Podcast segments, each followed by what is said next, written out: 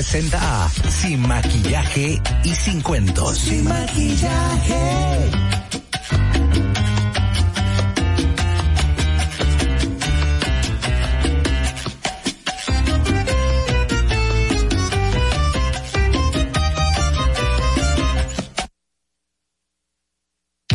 No te muevas. En breve regresamos. Sin maquillaje. Síguenos en nuestra cuenta de Instagram para enterarte de todo lo que pasa en nuestro programa. Arroba sin maquillaje y sin cuentos. Todos nuestros programas y comentarios, entrevistas y segmentos están en nuestro podcast. Búscanos en tu podcast favorito, Apple Podcast, Spotify y en tu Alexa de Amazon. Sin maquillaje y sin cuentos. Sabemos que estás cansado de escuchar tantas.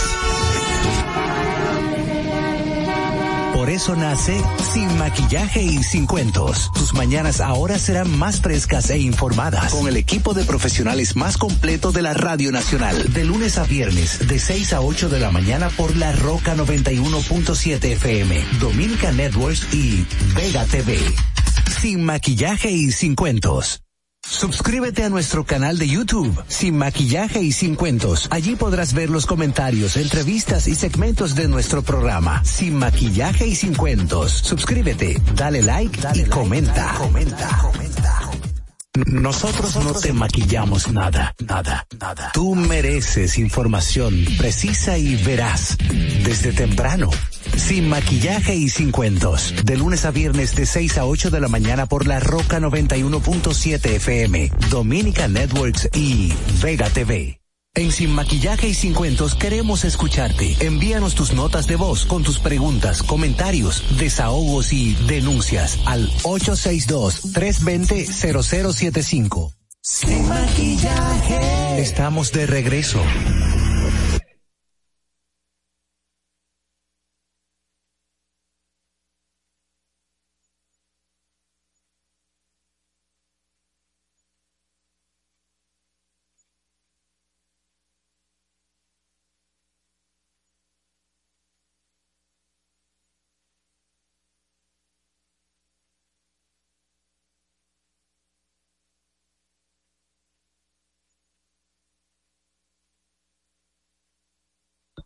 Donde se vigilan las fotos en contra del abuso infantil. Buenos días, Orlando.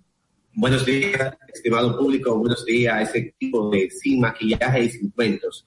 En los últimos días, Apple acaba de hacer un anuncio donde creará un algoritmo para vigilar todas las fotos sobre abuso sexual infantil que se deposite en las nubes. ¿Cómo funciona esto? Bueno, las fotos eh, mediante un hash que se le asigna a cada una, se comparará con una base de datos del Centro Nacional de Desaparecidos y Explotados en los Estados Unidos. Inmediatamente se hace esa comparación y eh, la misma arroja que una de esas fotos que es subida a la nube de iCloud es semejante a esta base de datos, le dará una alerta a esa oficina, a ese centro nacional, la cual se pondrá en contacto con el usuario. En un principio, este piloto, como se puede llamar, estará funcionando en los Estados Unidos solamente. Y en un segundo paso es que también Apple para las cuentas de menores, la cuenta de que tienen retenciones, a la hora del menor enviar o recibir una foto desnuda, le aparecerá una imagen y la foto aparecerá borrosa, es decir, no se verá. Y entonces el menor le dará un dato donde dice, usted está violando eh, este código y se le enviará una copia a su padre o tutor para que él mismo sepa que esto es indebido.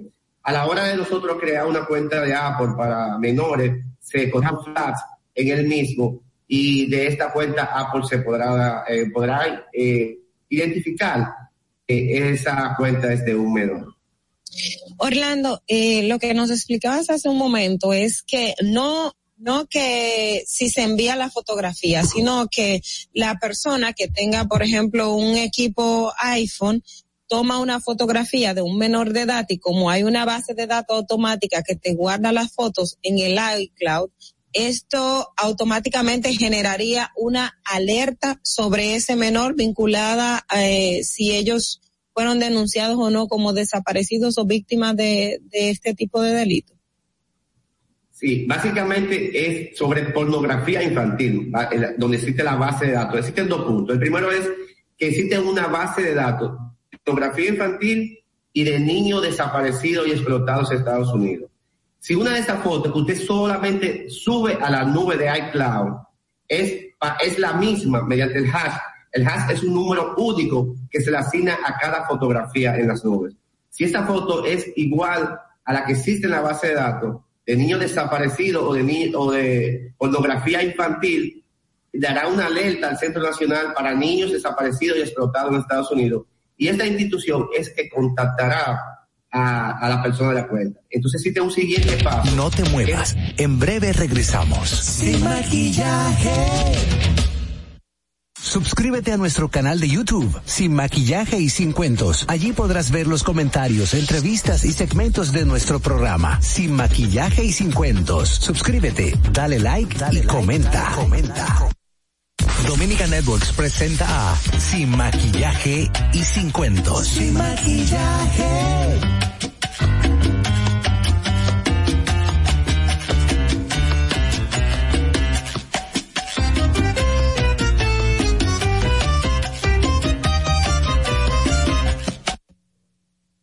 Buenos días, mi gente. Gracias por estar nuevamente con nosotros en este Sin Maquillaje y Sin Cuentos. Déjenme decirles que estamos a través de esta La Roca 91.7 FM como emisora matriz de 6 a 8 de la mañana los debates, comentarios e informaciones de interés que a ustedes les gusta.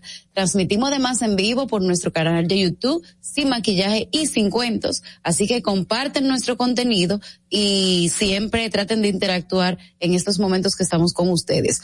También ustedes pueden seguirnos a través de la transmisión de Vega TV para el Cibao, así como los canales 48 de Claro y 52 de Altice. También pueden llamarnos a los números de teléfono 829-947-9620. Repito, 829-947-9620. Ese es el número de cabina.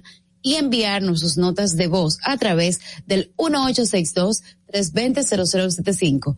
1862 320-0075 para que ustedes envíen sus apro, todo lo que ustedes quieren, sus, sus eh, denuncias, lo que estamos comentando sobre el programa, alguna información que usted quiera añadir al espacio, lo que sea, usted lo puede mandar a través de notas de voz en ese número de teléfono que voy a repetir nuevamente, 1862-320-0075. En este espacio compartimos con ustedes Giovanni Díaz, eh, Ogla Enesia y Angeli Moreno. Buenos días, Ogla.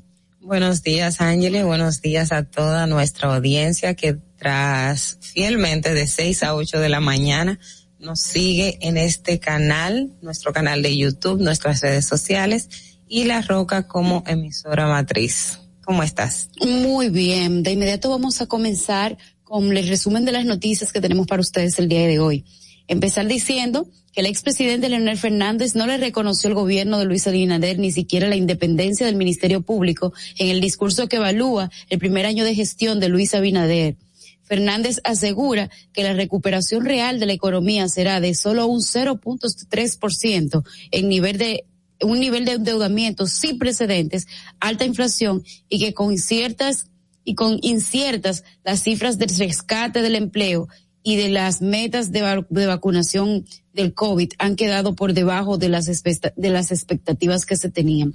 Fernández dijo que su partido no comparte la idea de reforma de la Constitución de la República Dominicana para establecer la independencia del Ministerio Público, porque ya en su artículo 170 nuestra Carta Magna precisa que esa institución goza de autonomía funcional, presupuestaria y administrativa al igual que la ley orgánica del Ministerio Público, como los términos autonomía e independencia significan lo mismo. Parece, eh, carece de sentido predecir, predeterminar, modificar la ley de leyes para introducir algo que ya existe. eh, constitucional y legalmente el Ministerio Público de la República Dominicana es independiente fue lo que puntualizó el exgobernante. El ministro administrativo de la presidencia, José Ignacio Paliza, invitó eh, mediante una misiva a los partidos políticos con representación en el Congreso a partir de un primer encuentro para discutir las 12 reformas planteadas por el presidente Leonel Luis Abinader. La reunión pautada para el próximo lunes se, será eh, 30 de agosto a las 10 de la mañana y será coordinada por la emisión en Comisión Ejecutiva del Consejo Económico y Social y allí se dictará acorde a la formación y protocolo del discurso de proyectos. Eh, primero comentar un poco sobre el discurso de Leonel Ogla. Eh, yo mi comentario central lo haré de eso, pero sí está muy puntualizado aquí a la parte de que él no está de acuerdo con la modificación de la constitución para hacer lo que pretende el, el presidente Luis Abinader. No, y bueno, uno esa parte entiende, podría decir que no, no esperaba que, que Leonel y otros sectores aceptaran la independencia del Ministerio Público porque era una de las cosas que el otro día comentábamos. claro. Nadie, tú no le vas a decir al ladrón, ponte la llave, ponte el candado, toma, póntelo tú. No creo que eso vaya a pasar nunca. Entonces, entiendo que eso no, no, no, no va a pasar. Por eso entiendo que eh, las, las apreciaciones que hizo de todo lo que escribió, de lo que dijo ayer el, el, el presidente, el expresidente Luis Abinader, puedo decirles que eh, con la parte de la inversión público-privada es la que estoy más de acuerdo. Entiendo que se está haciendo mucha alianza público-privada y se está dejando de hacer inversiones directamente públicas. Y esto ha hecho que de una forma u otra se, la economía no haya despegado como realmente debería. Entonces, eso debe de ser algo en que sí el presidente Luis Abinader debe poner énfasis. Hola. Bueno, y cambiando de tema, continuando con el resumen del día de hoy, la coordinadora general del Movimiento Participación Ciudadana, Lady Blanco García, indicó que una eventual reforma constitucional debe, debe verse exclusivamente sobre la independencia del, eh, del Ministerio Público y la necesidad de crear un Ministerio de Justicia. Blanco dijo además que no es prudente abordar una reforma constitucional para debatir la reelección presidencial y si se introduce el tema, esto de, debilitaría todos los avances que se han logrado en los, en los, en el fortalecimiento institucional. La reforma legal que modificó el nivel de las comisiones eh, que reciben las administradoras de fondos de pensiones, cambiando de tema, por el manejo de los ahorros de, de los cotizantes no impactó el monto que reciben esas empresas. La Superintendencia de Pensiones en su boletín trimestral reporta que las comisiones le representaron a las AFP unos 19.856 millones de pesos en los primeros seis meses del año, casi un 4% más que el monto registrado en igual periodo del 2020 y también por encima del nivel manejado en el primer trimestre del año 2019. Por otro lado, señor, el ministro administrativo, eh, perdón, la coordinadora, eh, la, primera sala eh, de la Corte de la Apelación del Distrito Nacional fue apoderada para el, el, conocimiento de los recursos interpuestos por la defensa del ex procurador Jean Alain Rodríguez, implicado en el entramado de corrupción de la operación Medusa. Eh, el tribunal no ha fijado fecha para el conocimiento del recurso interpuesto, interpuesto por los eh, eh, abogados que buscan obtener la libertad de Jean Alain.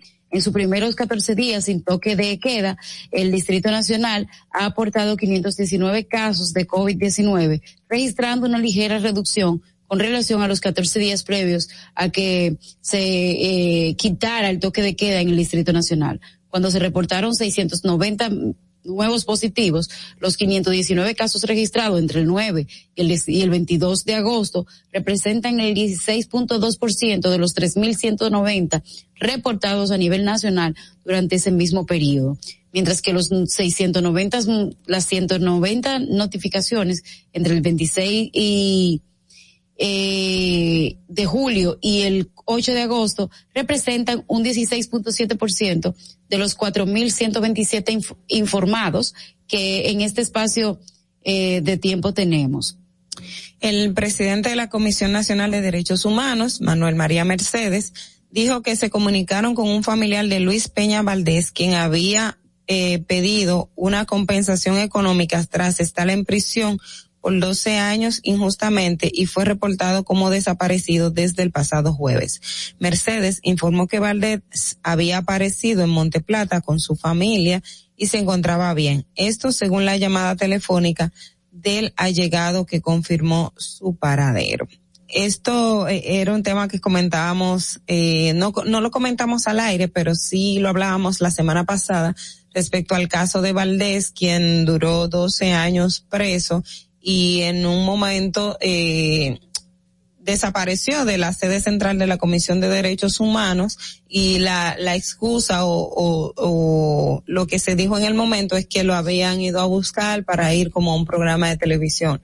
Nosotros eh, aquí un poco comentábamos y decía que probablemente por eh, estar así como abrumado con, con, con la prensa y toda la atención que, que ha centrado su caso, podría eh, tratarse de una situación de, de, de, de, agobio y que, y que decidió que quería ir a ver a su familia, que es lo, lo, lo primero y lo más importante, pero eh, ahora estamos viendo también que Mercedes está comentando que un pariente informa de que él está buscando una eh, compensación económica por los daños y por estar preso injunta, injustamente. Vamos, Vamos a continuar ahora con Fernando. No te muevas. En breve regresamos. Sin maquillaje. Ahí mismito donde estás. O tal vez aquí, recostado bajo una mata de coco. O en la arena tomando el sol. O dentro del agua, no muy al fondo. O simplemente caminando por la orilla. Ahí mismo, abre tu nueva cuenta móvil BH de León, 100% digital y sin costo. La creas en minutos con cero pesos desde Móvil Banking Personal. Ábrela donde quieras, solo necesitas tu celular. Banco BH de León. Todos nuestros programas y comentarios, entrevistas y segmentos están en nuestro podcast. Búscanos en tu podcast favorito, Apple Podcast, Spotify y en tu Alexa de Amazon, sin maquillaje y sin cuentos. Si deseas tener acceso a todo lo que pasa en República Dominicana, debes obtener Dominican Networks. Es el primer sistema de cable dominicano para los dominicanos en el exterior. Aquí podrás disfrutar de todos los canales de televisión de República Dominicana, noticias, deportes, música, farándula y entretenimiento 24/7. Solo debes descargar nuestra aplicación en Roku, Amazon y Apple TV. E inmediatamente vas a disfrutar de todo el contenido de República Dominicana. Dominican Networks. Tu primer hogar te llena el corazón. Los expertos hipotecarios de la Asociación Popular de Ahorros y Préstamos están listos para asesorarte a la hora de adquirir tu préstamo hipotecario. Y puedes decir, mi casa mía de mi propiedad. Tenemos tasas fijas desde 6.95% y con plazos hasta 20 años. Solicita tu préstamo hipotecario a través de la primera web hipotecaria del país. Accede a pa.com.do slash hipotecario. Llegamos en medio de una gran crisis económica, producto de la pandemia. Pesar de eso, en solo un año comenzamos a recuperar y conseguimos un crecimiento económico entre enero y julio de este año de un 13.3%. ¿Qué significa eso para ti? Significa que recuperamos y creamos más empleo y pudimos aumentar tu salario mínimo con estabilidad en la tasa de cambio y una mayor producción de alimentos para garantizar el bienestar de tu familia. Estas no son promesas, son hechos. Ahora sí, el crecimiento económico nos toca a todos. Estamos cumpliendo. Estamos cambiando. Gobierno de la República Dominicana. Nosotros no te maquillamos nada, nada, nada. Tú mereces información precisa y veraz desde temprano. Sin maquillaje y sin cuentos. De lunes a viernes de 6 a 8 de la mañana por la Roca 91.7 FM, Dominica Networks y Vega TV. En Sin Maquillaje y Sin Cuentos queremos escucharte. Envíanos tus notas de voz con tus preguntas, comentarios, desahogos y denuncias al 862-320-0075. Sin Maquillaje. Estamos de regreso. Miren, eh, estamos de regreso con ustedes en Sin Maquillaje y Sin Cuentos. Vamos a recordarles que estamos eh, en los números 829, 809, perdón, 829-947-9620 a través de nuestra cabina, 829-947-9620 y 1862-320-0075 para notas de voz. 1862 320-0075 para notas de voz. Mira, hay una información agridulce que está esta mañana aquí también que voy a, a compartir con ustedes y es que el ingreso de las AFP por comisiones suben pese a una reforma que busca reducirlos. Eso es la información que hay. Déjenme contarles por qué.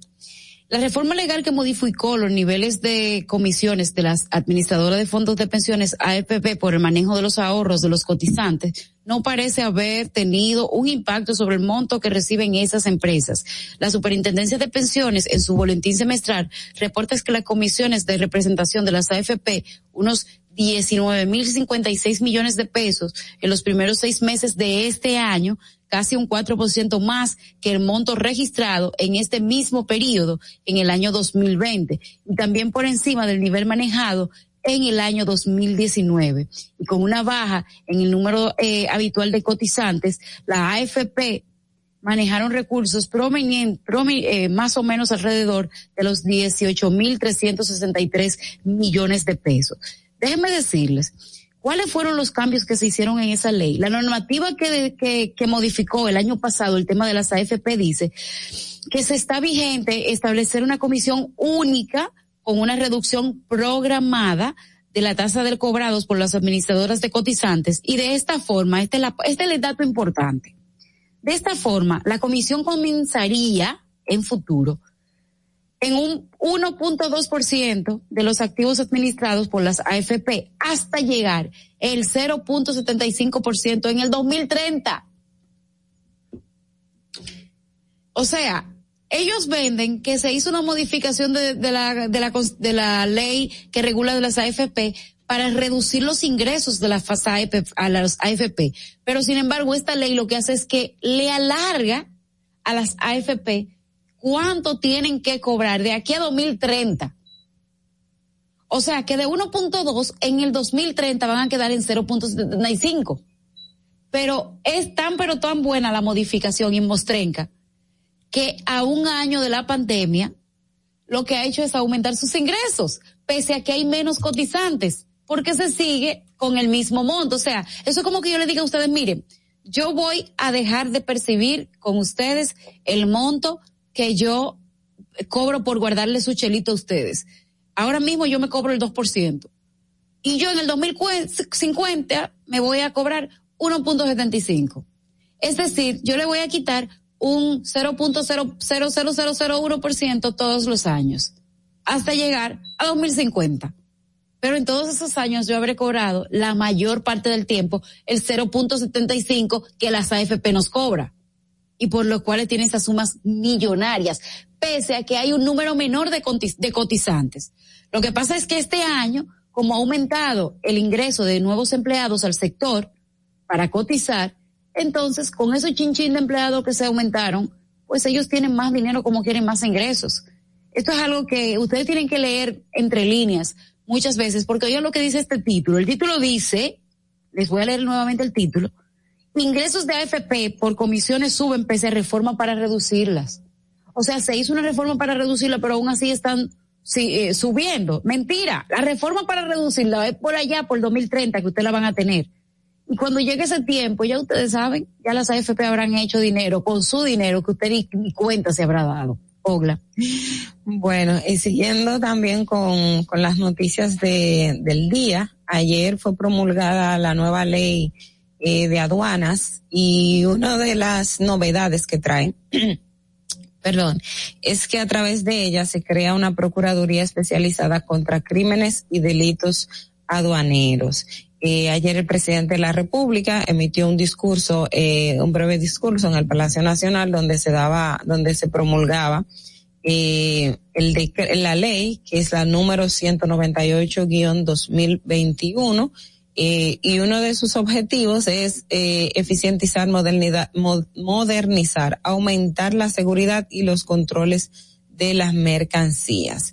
Eh, esta ley es importante porque por lo menos yo que estuve cubriendo, estuve en la fuente judicial durante muchos años, he visto y muchas de las, eh, usualmente el Ministerio Público eh, llevaba a cabo alguna, algún proceso judicial, pero eh, eh, han sido tímidos porque el tema eh, del delito aduanal eh, es, es un tanto complejo porque implica mucho el tema de comercio.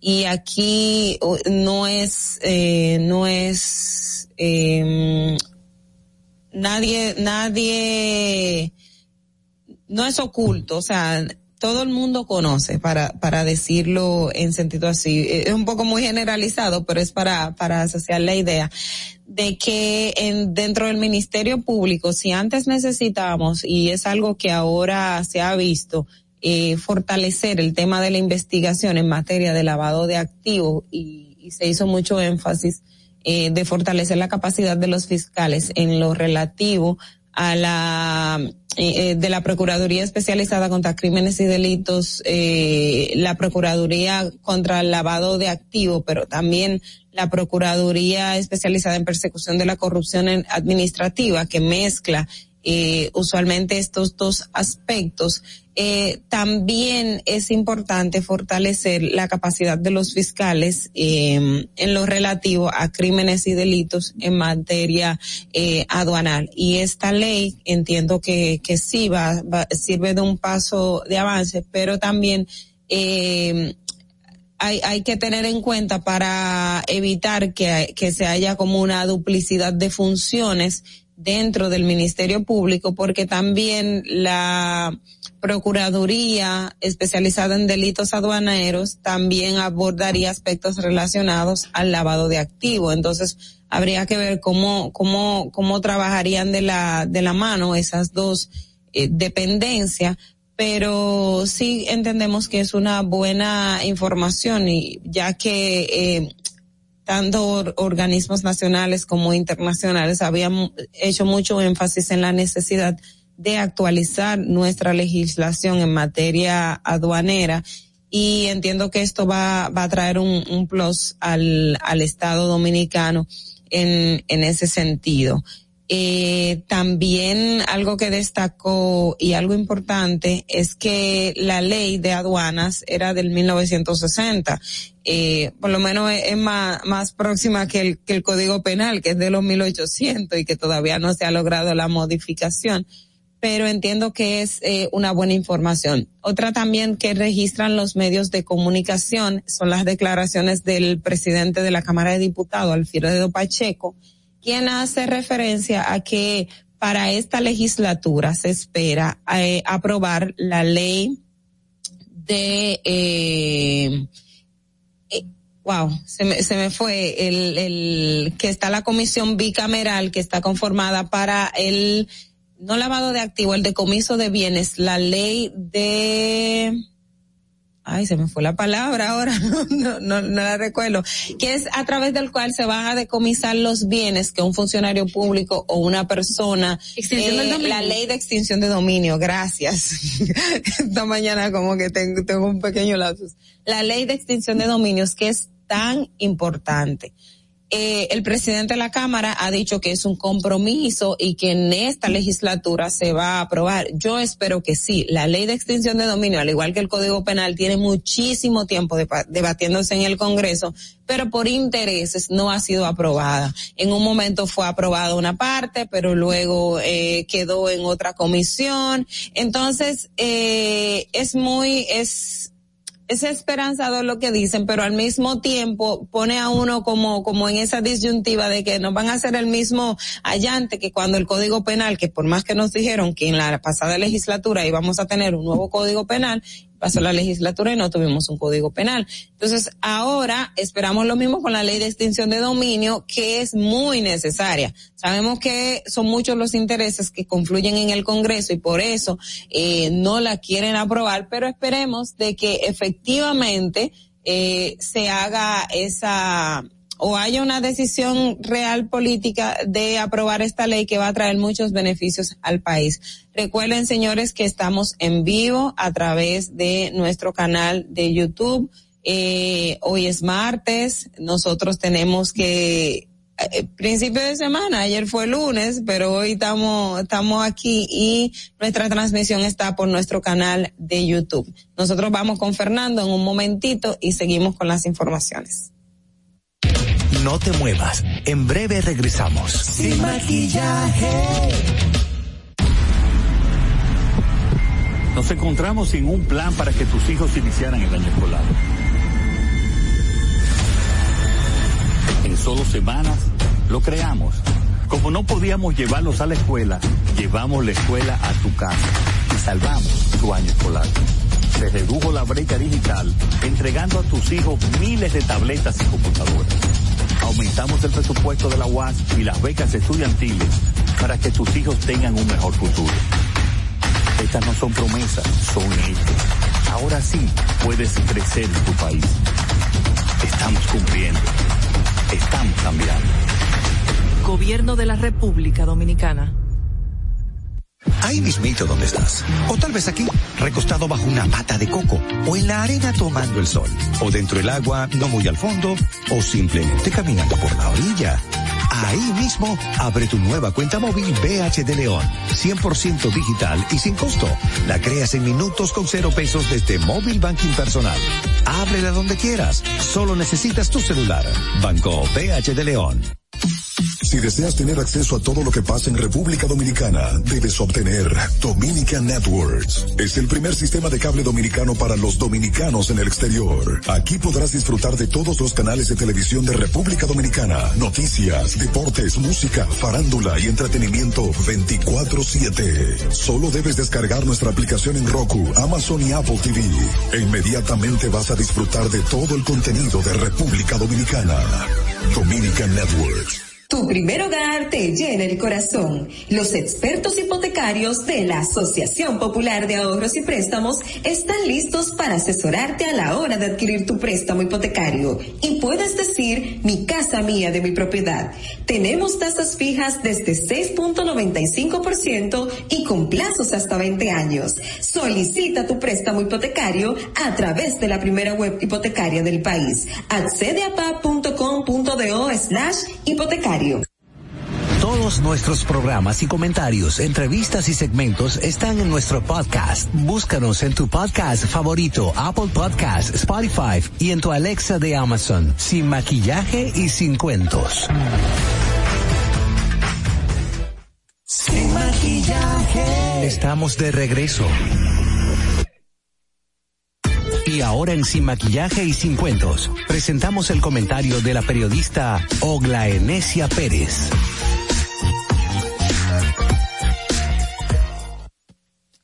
Gracias amigos por seguir con nosotros aquí en Sin Maquillaje y Sin Cuentos. Recordarles que hoy es martes 24 de agosto. Martes, ya se nos va agosto casi mente. Ay Dios Padre. Diciembre está como muy cerquita. Nosotros estamos a través de la Roca 91.7 como emisora matriz. Recuerden también vernos a través de nuestro canal de YouTube en Sin Maquillaje y Sin Cuentos y nuestras redes sociales. En cabina se puede comunicar con nosotros al 829-947-9620 829-947-9620 y nuestra línea internacional donde pueden mandar sus notas de voz con denuncias, comentarios, todo lo que usted quiera al 1-862-320-0075. 1-862-320-0075. En la mañana de hoy quiero referirme a una parte del discurso del expresidente de la República, Leonel Fernández, eh, anoche, que fue a través de Televisión Nacional y quiero hacerlo porque eh, me resulta trascendente lo que dijo y sobre todo pone de la mesa algo en la mesa, algo que nosotros comentábamos eh, la semana pasada cuando el presidente Abinader hablaba de eh, llamar a la, al liderazgo nacional que lo apoye en esta cruzada de, de 12 reformas y una de ellas es el de la constitución de la república y uno, para, para la independencia del Ministerio Público. Y lo que nosotros decíamos es que Abinader se equivocaba de, de público porque a quien debía enfocarle directamente ese discurso es a la población que se levantó desde 2016 a marchar en contra de la corrupción y la impunidad que existe o que había o que existe porque no no no vamos a decir que cambió de la noche a la mañana el sistema de impunidad en nuestro país y y no a la clase política. Y el discurso del expresidente Fernández anoche entonces fortalece lo que nosotros comentábamos. ¿En qué sentido? Leonel Fernández anoche, al hacer una, un recuento de todas las reformas que propuso de cara a la modernización del Estado y lo referente al, a la independencia y el trabajo del Ministerio Público, comentaba eh, que a través de su gestión se creó eh, la Procuraduría Especializada en Persecución de la Corrupción Administrativa, que antes eh, se llamaba, tenía otro nombre y la dirigía Otoniel Bonilla. Eh, ahora no, no, no me llega a la mente el nombre exacto que tenía la PETCA anteriormente. Y eh, entre otras cosas. Y Leonel Fernández basó su justificación en que no es necesario eh, establecer constitucionalmente la independencia del Ministerio Público porque la Constitución de la República en su Carta Magna precisa que es una institución que goza de autonomía funcional, presupuestaria y administrativa y lo mismo en su ley orgánica que entonces él dice que es lo mismo hablar de autonomía funcional que independencia el presidente Fernández, el expresidente, eh, cree que uno es tonto. O sea, aquí no somos tontos. Y usted se busca el historial de cómo ha funcionado el sistema judicial dominicano en los dos ámbitos, en aspecto Ministerio Público, en el aspecto de la judicatura, y usted se da cuenta que no es cierto lo que dice está bien, existen los instrumentos de ley, se crearon los mecanismos de ley, pero en materia operativa no funcionó. No funcionó y eso lo sabemos. Y hay muchísimos casos que estaban en la Procuraduría eh, contra la corrupción que nunca prosperaron en, en la judicatura porque los expedientes no se sustentaban correctamente y esto no porque no había capacidad de los fiscales de hacer el trabajo, porque el Ministerio Público cuenta con fiscales excepcionales, muy preparados pero se instrumentaban los expedientes de modo tal que estaban muy acomodados a los intereses de la persona que se estaba procesando y dependiendo de qué parcela pertenecía a la persona o los intereses que, que estaban detrás de, de, un, de una situación X, entonces el, el expediente se acomodaba.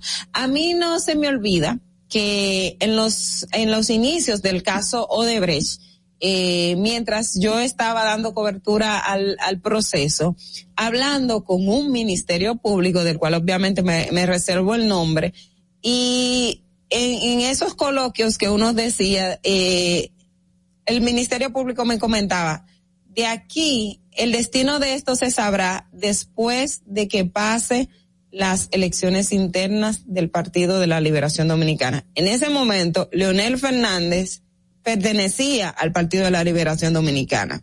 No había división al interno de la, del Partido de la Liberación Dominicana, pero había cierto interés eh, y el caso de Brecht eh, es lo que lo que se ha comentado y uno también lo puede ver.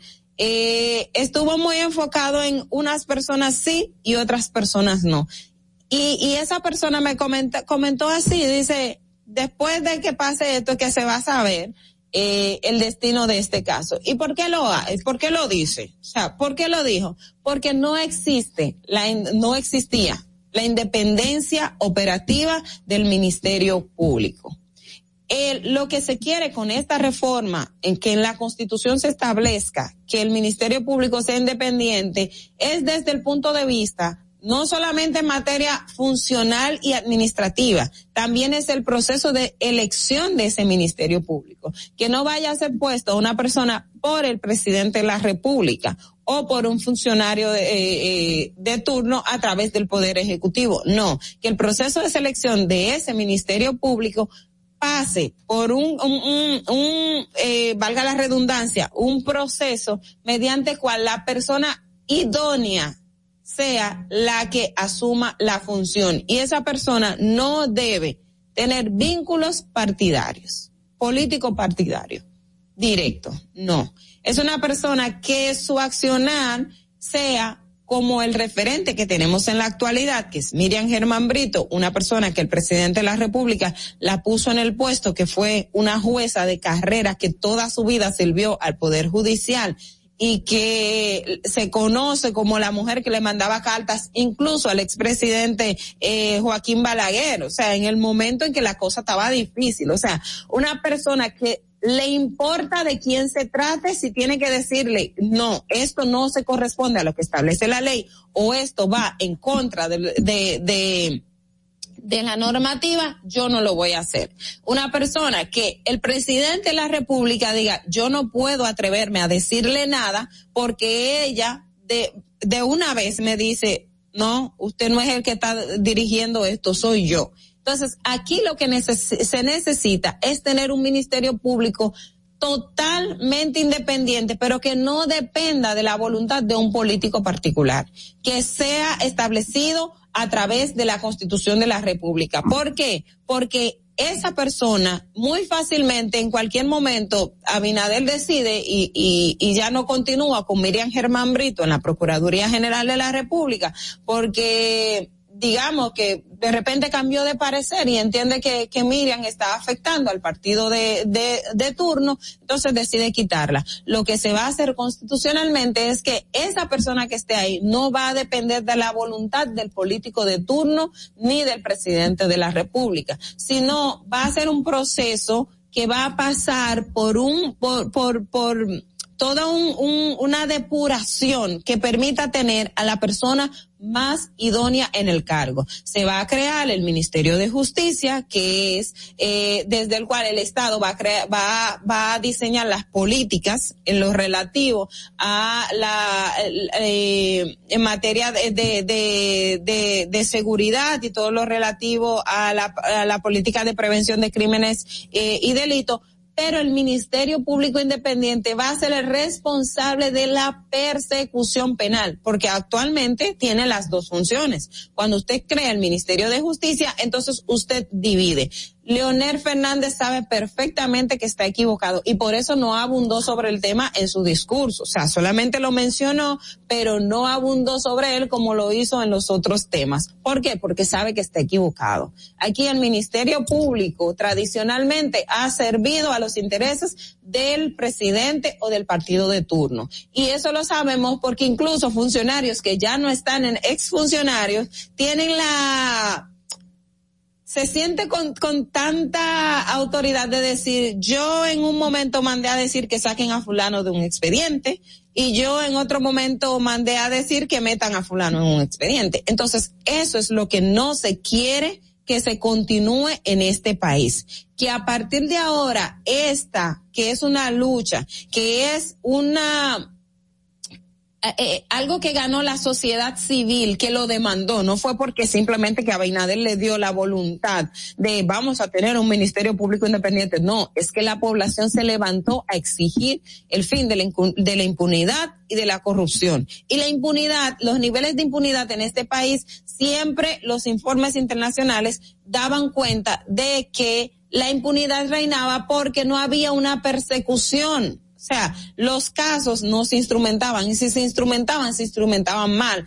Y todo dependía de la voluntad del turno porque un presidente decía, aquí no hay corrupción o simplemente mandaba a un expediente y, y, aunque el Poder Judicial constitucionalmente es independiente, nosotros también sabemos lo que pasa al momento de la selección de, de, de jueces, que últimamente también se ha subsanado esa parte. Pero entonces, aquí que no me venga a decir Leonel Fernández que el Ministerio Público era independiente. Eso ni él mismo se lo cree pero mucho más la población. Los que estaban aquí en el discurso aplaudieron de que sí, que el Ministerio Público. Mentira. Usted sabe que es mentira. Y la población está demandando y el, presidente Abinader no debe centrarse en los líderes de turno para que le, le, le ayuden a, promover esa independencia del Ministerio Público. No, es la sociedad que tiene que mantenerse vigente y salir a la calle y enfrentar ese discurso que ha dado Leonel Fernández, pero que también lo va a tener el PLD y lo van a tener otros que tienen sus intereses. Fernando, me voy contigo. Síguenos en nuestra cuenta de Instagram para enterarte de todo lo que pasa en nuestro programa. Arroba sin maquillaje y sin cuentos. Todos nuestros programas y comentarios, entrevistas y segmentos están en nuestro podcast. Búscanos en tu podcast favorito, Apple Podcast, Spotify y en tu Alexa de Amazon. Sin maquillaje y sin cuentos.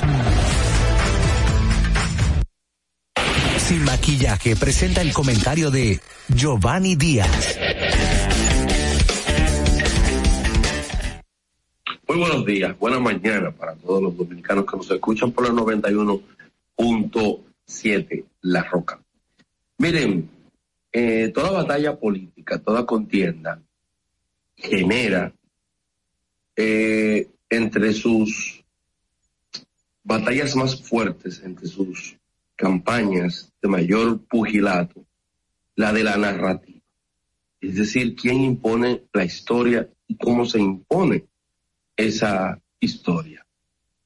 En la actualidad, pues hay una narrativa que le está siendo combatida al PLD en el sentido de el histórico, ¿no? Y hay otra que le está siendo combatida a la fuerza del pueblo en el sentido de lo que ayer fue y hoy pretende ser otra cosa. En términos de el falso dilema de debatir sobre la independencia funcional, sobre la autonomía y o manejo financiero, sobre posibles avances que se llegaron a realizar en los gobiernos del presidente Fernández, así como en los mismos del presidente Danilo Medina, en fin, Siempre cada una de las gestiones produce avances específicos en materias múltiples, porque no hay algo tan malo que no tenga una pizca de algo bueno. Ahora bien, en esa batalla que en la actualidad se enfrenta en el día de hoy, está el concepto de independencia, Ministerio Público independiente. Bueno, ahí hay dos elementos sustanciales. Primero, hay una independencia en términos formales, una independencia en términos de la creación del estatuto del ministerio, de la, de la autonomía, del cogobierno, del gobierno interno que pueda darse el ministerio público, en la que, de una u otra forma, usted tiene que decir, es cierto que eso se ha creado. Una muestra de eso es como hay muchos fiscales que están en procuradurías específicas y no porque la procuradora quiera puede quitarlo. Entonces, es cierto que hay cierto nivel de independencia. Es cierto que hay cierto nivel de autonomía y cogestión a lo interno del Ministerio Público, que hay un consejo del Ministerio Público. Ahora bien, lo que sucede es que esa reforma al ese, esa patita ¿no? del Poder Judicial está representada en el Ministerio Público, el presidente Fernández y el PLD, así como la Fuerza del Pueblo ahora, porque a fin de cuentas todo eso es lo mismo, eh, traficaron con algo. ¿Y con qué fue? Con dejar ese tipo de reformas en el mero elemento formal. Entonces, si bien las leyes te dicen una cosa, usted termina poniendo a un miembro del comité central o un miembro del comité político de un partido y en tal sentido, por más que la ley diga algo, él va a actuar de otra forma. Entonces, en ese sentido, hoy se pretende eh, pelear, se pretende combatir el elemento formal de eh, la independencia.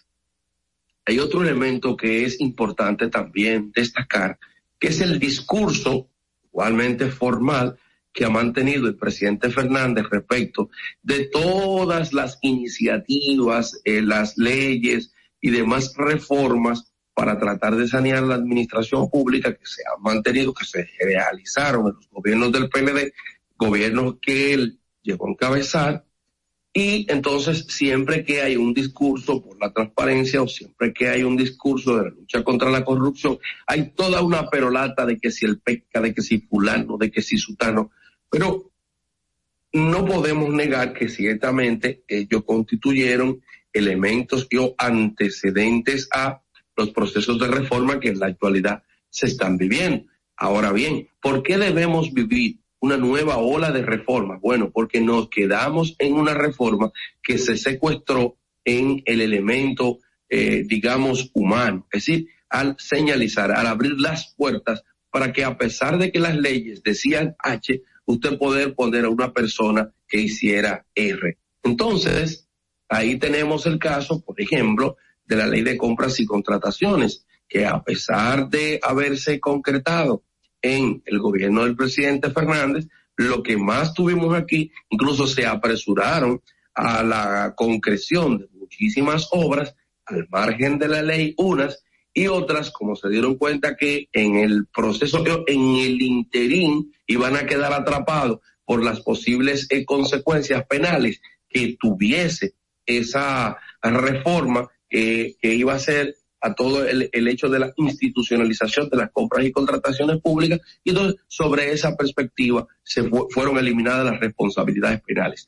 Así que el, el, el elemento de la discusión sobre la independencia formal o yo sobre la independencia que se requiere en términos funcionales, además, estamos hablando de una independencia fuera de los partidos políticos no de una independencia bajo la forma y o del criterio que siempre hemos tenido, porque por eso es que se dice que vivimos una democracia formal, es decir, vivimos una democracia donde se celebran elecciones, pero no donde necesariamente esas elecciones cuentan con la, con la garantía de que usted como ciudadano pueda tener un valor finalmente el voto que usted tenga, de que ese voto que usted echa, esa, ese aporte que usted hace al militar en la democracia realmente sea validado. Y ahí está. Se ha eh, magigateado esto a tal punto de que tuvimos por primera vez en la historia una suspensión de unas elecciones. Ya eso le dice a usted el nivel de fortaleza que puede o no tener nuestra democracia. En tal sentido, yo pienso que no podemos empezar a debatir eh, o a caer en debates que son falso dilema puesto de que aquí no estamos hablando de democracia y o independencia en términos formales de lo que se ponga en una ley, sino de su aplicación y garantía para la ejecución. Ese cuento de la democracia formal, ese cuento de, la, de todo lo que dice unas leyes y o de que un gobierno saque como este bandera lo que ha sido una iniciativa legislativa que no obedece a él porque el gobierno no legisla, pues ese es un asunto que está sumamente maniqueo y además que está superado. En este momento nosotros estamos por las reformas que son reformas concretas y estamos por las reformas de las garantías y de que en términos humanos, en términos de decencia, la administración se pueda ver trastocada positivamente a los fines de tener un real, no formal, sino real Estado democrático, social y de derecho. Bueno, Fernando. Sabemos que estás cansado de escuchar tantas. Por eso nace Sin Maquillaje y Sin Cuentos. Tus mañanas ahora serán más frescas e informadas con el equipo de profesionales más completo de la Radio Nacional. De lunes a viernes, de 6 a 8 de la mañana por La Roca 91.7 FM, Dominica Networks y Vega TV. Sin Maquillaje y Sin Cuentos. Y ahora en Sin Maquillaje presentamos el comentario de la periodista y politóloga Angeli Moreno. Bueno, señores, eh, yo voy a hablar del, sobre el discurso también del, del expresidente eh, Leonel Fernández. Primero decirles que con el tiempo yo he visto que Leonel Fernández, eh, un poco de, de, su vejez, le ha eh, llegado con, con cerrársele un poquito los ojos pero parece que esto que le está pasando precisamente con los ojos, que los tiene medio chinitos, también está llegando un poco más atrás de él. Y él no está viendo la realidad como realmente es. Primero decirles que el discurso de Leonel Fernández ayer estuvo a diferencia de los otros discursos que Leonel Fernández eh, ha hecho a la población, él viene con una línea de hacer discursos más reducidos. Recuerden que los discursos de antes de Leonel Fernández eran muy eh, mucho de crecimiento económico, desarrollo económico y términos económicos que precisamente no eran populares en la población. Pero cuando se está en la oposición, como tú necesitas conectar con el público, necesitas bajar un poco esa, ese, e, e, ese dialecto y tratar de conectar. Creo que Leonel Fernández dio un mensaje muy claro al presidente, eh, al gobierno del presidente Luis Abinader y un mensaje muy claro a la población. Con relación al mensaje que dio al presidente Luis Abinader, el mensaje que dio fue soy tu aliado, creo que estás haciendo las cosas bajo el contexto en el que se está viviendo más o menos bien, pero las cosas fueran distintas si yo gobernara. ¿Por qué? Porque él estableció ese, eh, ese, esas cosas al principio de su discurso de lo que es las circunstancias en lo que se cree se encuentra ahora mismo el mundo y lo que ha estado haciendo el gobierno que por un momento parecía ser un balance positivo de lo que hacía de lo que ha hecho Luis Abinader y su gobierno. Sin embargo, a medida como era eh, de esperarse, fue sacando poquito a poquito, de manera para mí muy tímida, eh, lo que eran sus críticas al gobierno de Luis Abinader. Lo cual evidencia que entre ellos realmente hay un pacto o hay un, un, un acuerdo eh, tras bastidores, de que hay una, esa, esa relación entre políticos eh, después de las elecciones pasadas. Primero, dejó bastante claro que no está de acuerdo en una modificación constitucional que lleve con esto a la independencia del Ministerio Público, porque él enfatizó, yo creé, yo creé una constitución para el 2000, para el 2010 que hoy está perfecta, no necesita nada más. Ese Ministerio Público de las leyes, eso es suficientemente independiente como para hacer su trabajo. Lo que está diciendo Leonel Fernández es, el Ministerio Público que tuvimos anteriormente, que fue Jean Alain Rodríguez, eso está bien. Eso es el Ministerio Público. El que tuvimos anterior a él, Domínguez Brito, ese es el Ministerio Público y está bien. Y lo que tú tienes ahora mm, puede ser que sea el Ministerio Público, pero independencia tienen ellos. Parece que en los 11 años que pasaron después de esa constitución que hizo el presidente Leonel Fernández, durante su gobierno, que empezó en el 1900, que empezó en el, en el 96 y luego tuvo de, del 2004 al 10, parece ser que Leonel Fernández no ha visto cómo fue copado, cómo fue capturado el Estado Dominicano y cómo se ha copado, cómo se ha, eh, eh, la administración pública ha mutado en un neototalitarismo con el Partido de la Liberación Dominicana en un, en años atrás, eh, como líder de todo. Usted no sabía qué era partido y qué era institución, pero tampoco sabía qué era ministerio público y qué era campaña electoral, ni sabía qué era ministerio público y qué era justicia. Pero esa es, ese es el ecosistema que a Leonel le interesa y que entiende que debe ser el correcto. El Ministerio Público vimos que en la teoría, muy bien en la, en la, en la, en la Constitución, pero el Ministerio Público, si ahora mismo dice el presidente Luis Abinader, Miriam Germán no es ministra pública, pues déjenme decirle que Miriam Germán no lo es porque es él quien la designa. Esa es la independencia del Ministerio Público que quiere Leonel Fernández. Esa es la, la, esa independencia, que él pueda decir, usted se quita de ahí porque lo que usted está haciendo a mí no me conviene. Y es obvio, señores, que él no quiera ese Ministerio Público. Eso por un lado. Por otro lado, fue pesimista al abordar el tema de la vacunación en la República Dominicana y decir que aunque se ha vacunado mucha gente, no estamos al nivel que deberíamos de estar en temas de la, de, de la vacunación. Por un lado, dijo que el presidente Luis Abinader es muy soñador tratando de decir de que tenemos esto, de que queremos aquello y que hemos logrado esto, pero fue bastante pesimista decir que lo único, miren, si hay algo que tuvo bueno el, gobierno pasado fue el plan del 911 que activó en la República Dominicana un sistema para eh, recoger, eh, para, para asistir a las personas que están eh, en un momento de crisis de salud. Y todo el mundo reconoce eso. Leonel ha sido incapaz de reconocer que incluso el plan de vacunación, que es uno de los mejores que se está ejecutando a nivel de América eh, y del mundo, que es el de la República Dominicana, que no está bien. Por otro lado, él, él, él, hizo dos cosas. Primero, se ofreció ayudar con el tema de la regulación de los precios y dar ideas para lo del pollo, el, el, el manejo del tema del, del, de la fiebre porcina, entre otras cosas. Yo estoy de acuerdo en esa parte con Leonel. Aquí no se manejó esa crisis como debería manejarse. Es obvio que si usted en un país donde consume mayoritariamente pollo y cerdo, si el cerdo le ocurre algo, usted sabe que la gente va a dejar de comerlo y se va a ir al otro lado que es el pollo.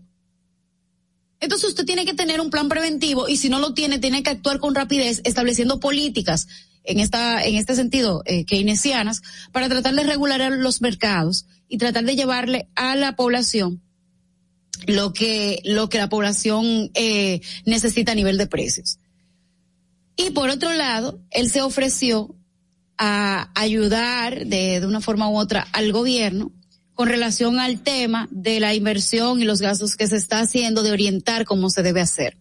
Realmente se están tomando préstamos y las acciones que estamos viendo por parte del gobierno para reactivar la, la economía es descansar sobre el sector privado parte de esa responsabilidad. Y está correcto. Lo incorrecto es que solamente se hagan este tipo de políticas para establecer eh, o para dejar sobre el sector privado, las alianzas público-privadas, la responsabilidad de reactivar la economía. Entiendo que en estos dos puntos últimos, el presidente, el expresidente eh, Leonel Fernández tiene razón. No podemos dejar la economía solamente a las alianzas público-privadas. También se deben de hacer inversiones públicas que traten de sacar la adelante la economía dominicana y como de hecho eh, ha estado siendo, ha estado teniendo impactos positivos sobre el crecimiento de nuestro Producto Interno Bruto. Creo que sí, se ha habido una, ha habido una buena recuperación, aunque no fue reconocida con el presidente Luis, eh, Leonel Fernández, pero entiendo que debe de haber una mayor inversión del sector público en políticas públicas. Vamos, Fernando. El tráfico y el tiempo es traído a ustedes por Distrito Informativo RD.com. Y ahora en Sin Maquillaje y Sin Cuentos, el tráfico y el tiempo. Buenos días. Así se encuentra el tráfico hoy martes 24 de agosto, 7 de la mañana. Se registra tráfico en alto total en el puente Juan Bosch, en la autopista Duarte y elevado avenida Los Beisbolistas de San Isidro. Te exhortamos a que conduzcas con precaución y respete siempre las normas de tránsito. Para el estado del tiempo en el Gran Santo Domingo estará mayormente soleado con una temperatura de 24 grados y una máxima de 32 grados. Hasta aquí el estado del tráfico y el tiempo. Soy Nicole Tamares. Continúen con Sin Maquillaje. No te muevas. En breve regresamos. Sin Maquillaje. Suscríbete a nuestro canal de YouTube, Sin Maquillaje y Sin Cuentos. Allí podrás ver los comentarios, entrevistas y segmentos de nuestro programa, Sin Maquillaje y Sin Cuentos. Suscríbete, dale like dale y comenta. comenta. comenta. Ahí mismito donde estás. O tal vez aquí, recostado bajo una mata de coco. O en la arena tomando el sol. O dentro del agua, no muy al fondo. O simplemente caminando por la orilla. Ahí mismo, abre tu nueva cuenta móvil BH de León, 100% digital y sin costo. La creas en minutos con cero pesos desde Móvil Banking Personal. Ábrela donde quieras. Solo necesitas tu celular. Banco BH de León.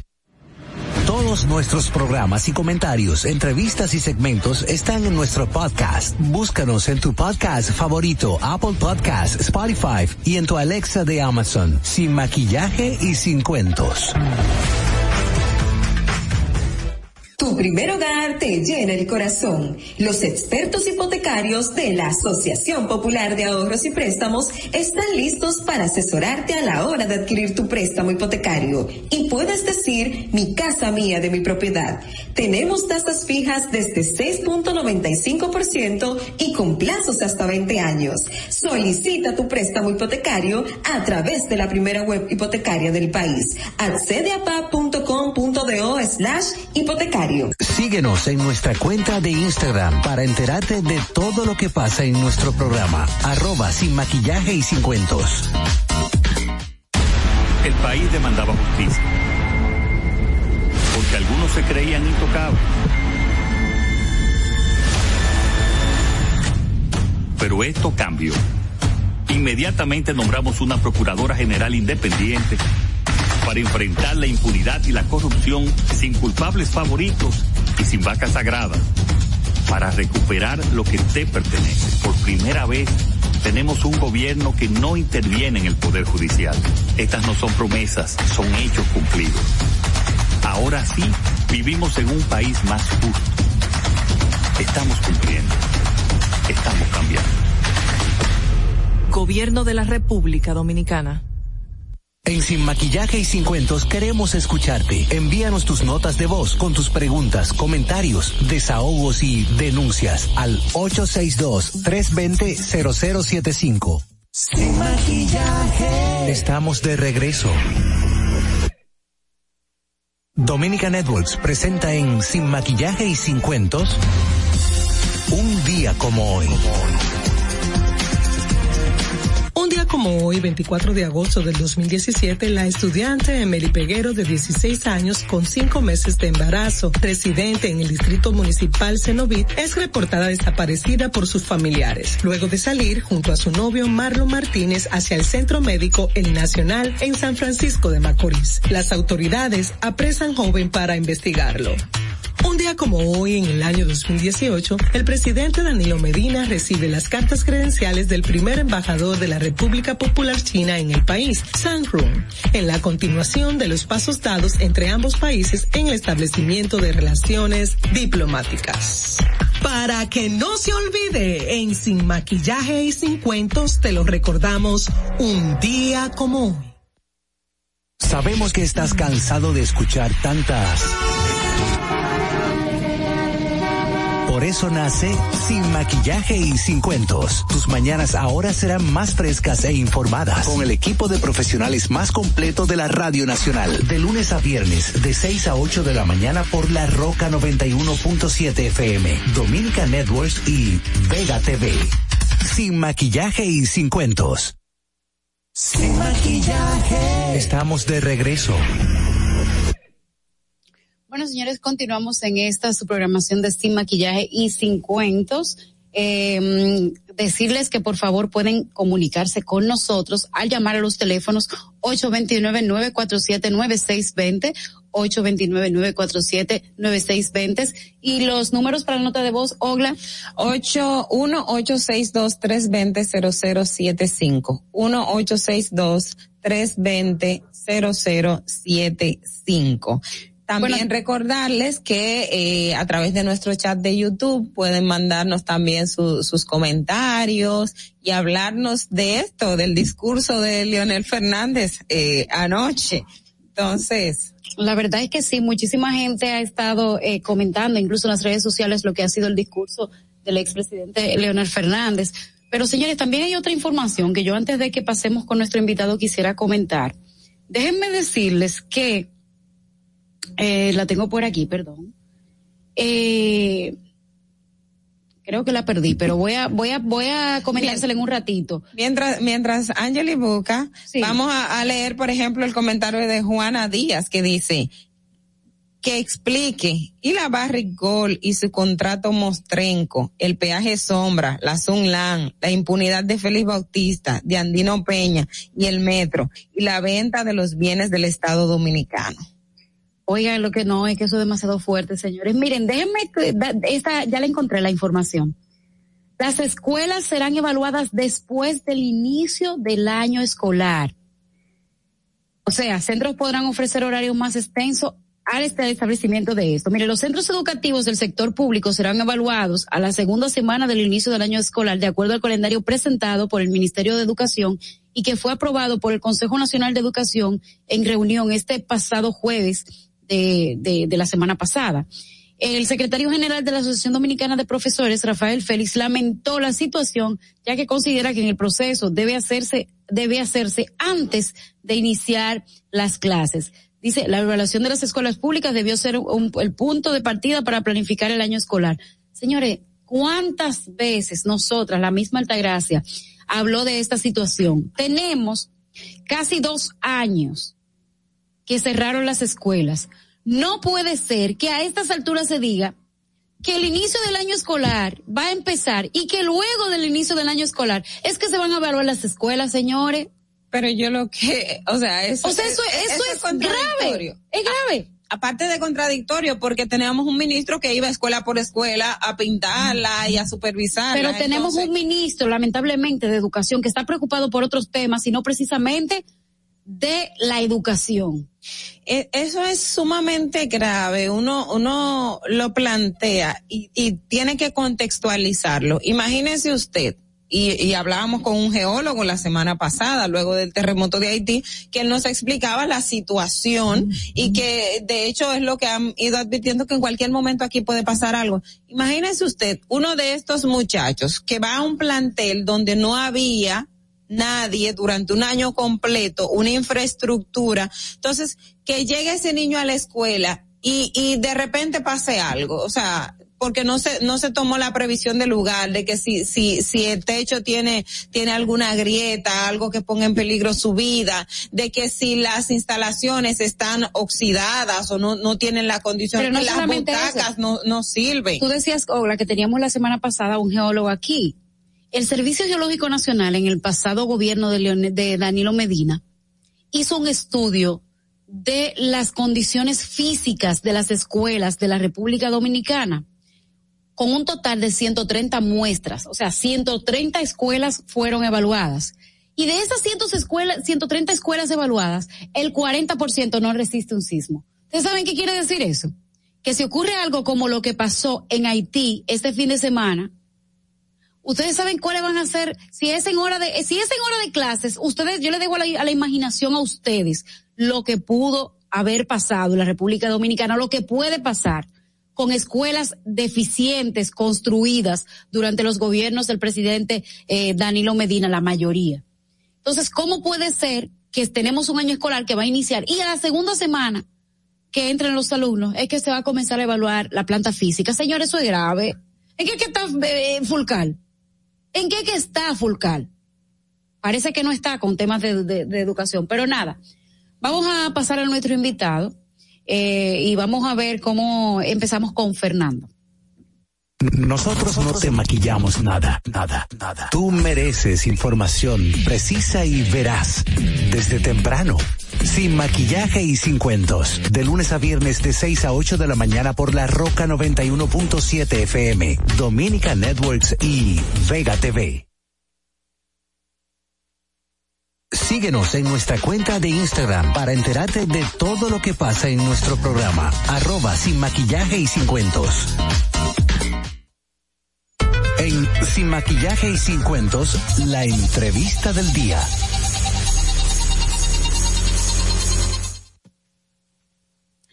Bueno, señores, seguimos en esta parte de nuestra entrevista del día y vamos nosotros a conversar con el director del Intran, Rafael Arias, quien en la mañana de hoy ha hecho una parte para conversar con cada uno de nosotros y le damos la bienvenida a este espacio. ¿Cómo está? Gracias, buenos días por permitirnos a nosotros entrar en su espacio sin maquillaje y sin cuentos. Cuentos. Bueno, Rafael, eh, cuéntenos de, de, de entrada, ya un año eh, en el Intran, si pudiera hacernos un balance de cómo está la institución y cuál considera son los principales logros durante ese proceso, durante este año de gestión.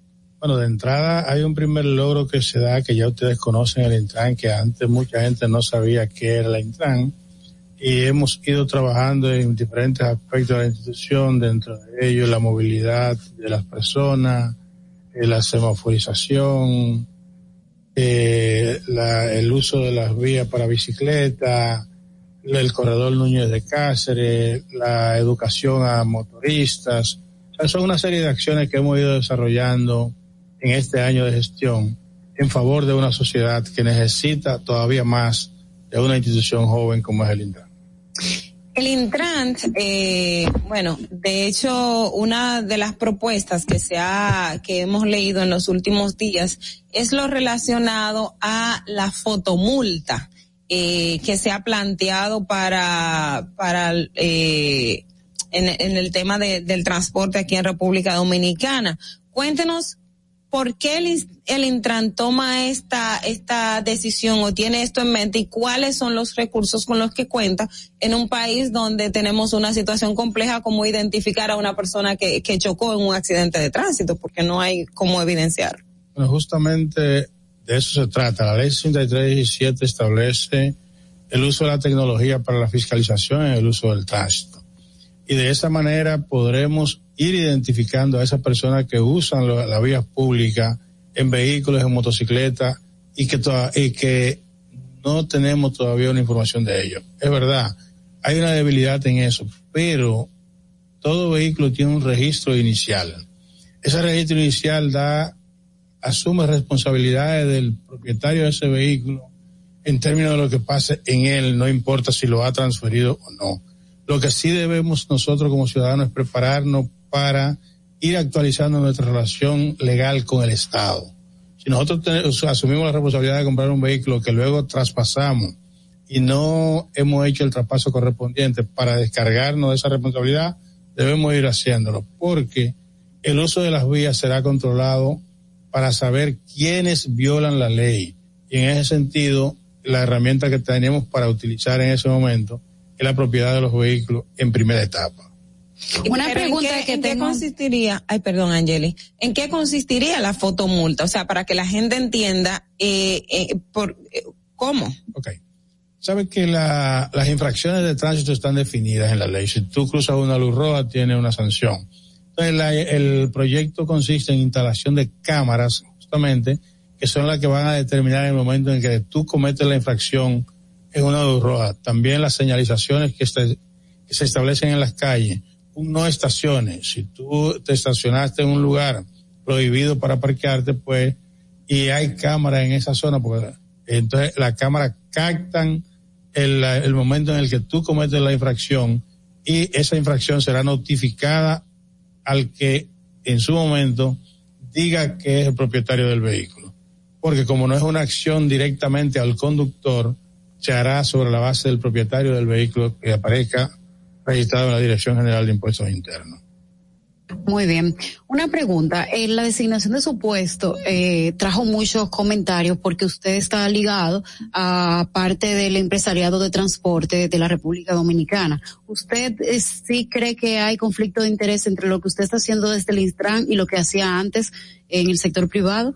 La ley es más amplia de lo que la gente piensa. Por eso te decía que hoy conocemos más al Intran pues se pensaba que el Intran es, es únicamente transporte público y no es transporte público. Además, el conflicto de intereses que se suponía que, te, que habría por mi designación, ¿cuál transportista se ha quejado por mi designación? Es que no se va a quejar porque usted es amigo de ellos. Bueno, justamente entonces el conflicto, el conflicto de intereses pudiera venir sobre una fracción del transporte porque yo pertenecía a una. Exacto, eso sí. Y esa parte no se ha dado porque no hay esa, no se considera como tal. O sea, posiblemente el conflicto de intereses pudiera venir en otros que entendían que eh, estar yo en el Intran pudiera ser perjudicial para ellos, pero yo soy un profesional que vino a hacer cumplir una ley donde la ley, el beneficio que le da es para todos. O sea, no es la ley, no son particulares y tuve la oportunidad de trabajar en la aprobación de la misma. O sea que eso quedó parte del pasado. Yo tengo una pregunta muy particular que me llama mucho, eh, durante muchos años me lo he preguntado. La mayoría de AMEDs, eh, de, de DGCET, ¿verdad? DGCET ahora. Eh, DGCET, eh, lo primero que han manejado en su vida es un motor y siento que en la fiscalización son más, o sea, tienen más como cierta preferencia a la hora de fiscalizar a los motores y tratan a los conductores como si ellos fueran en algún momento motoristas.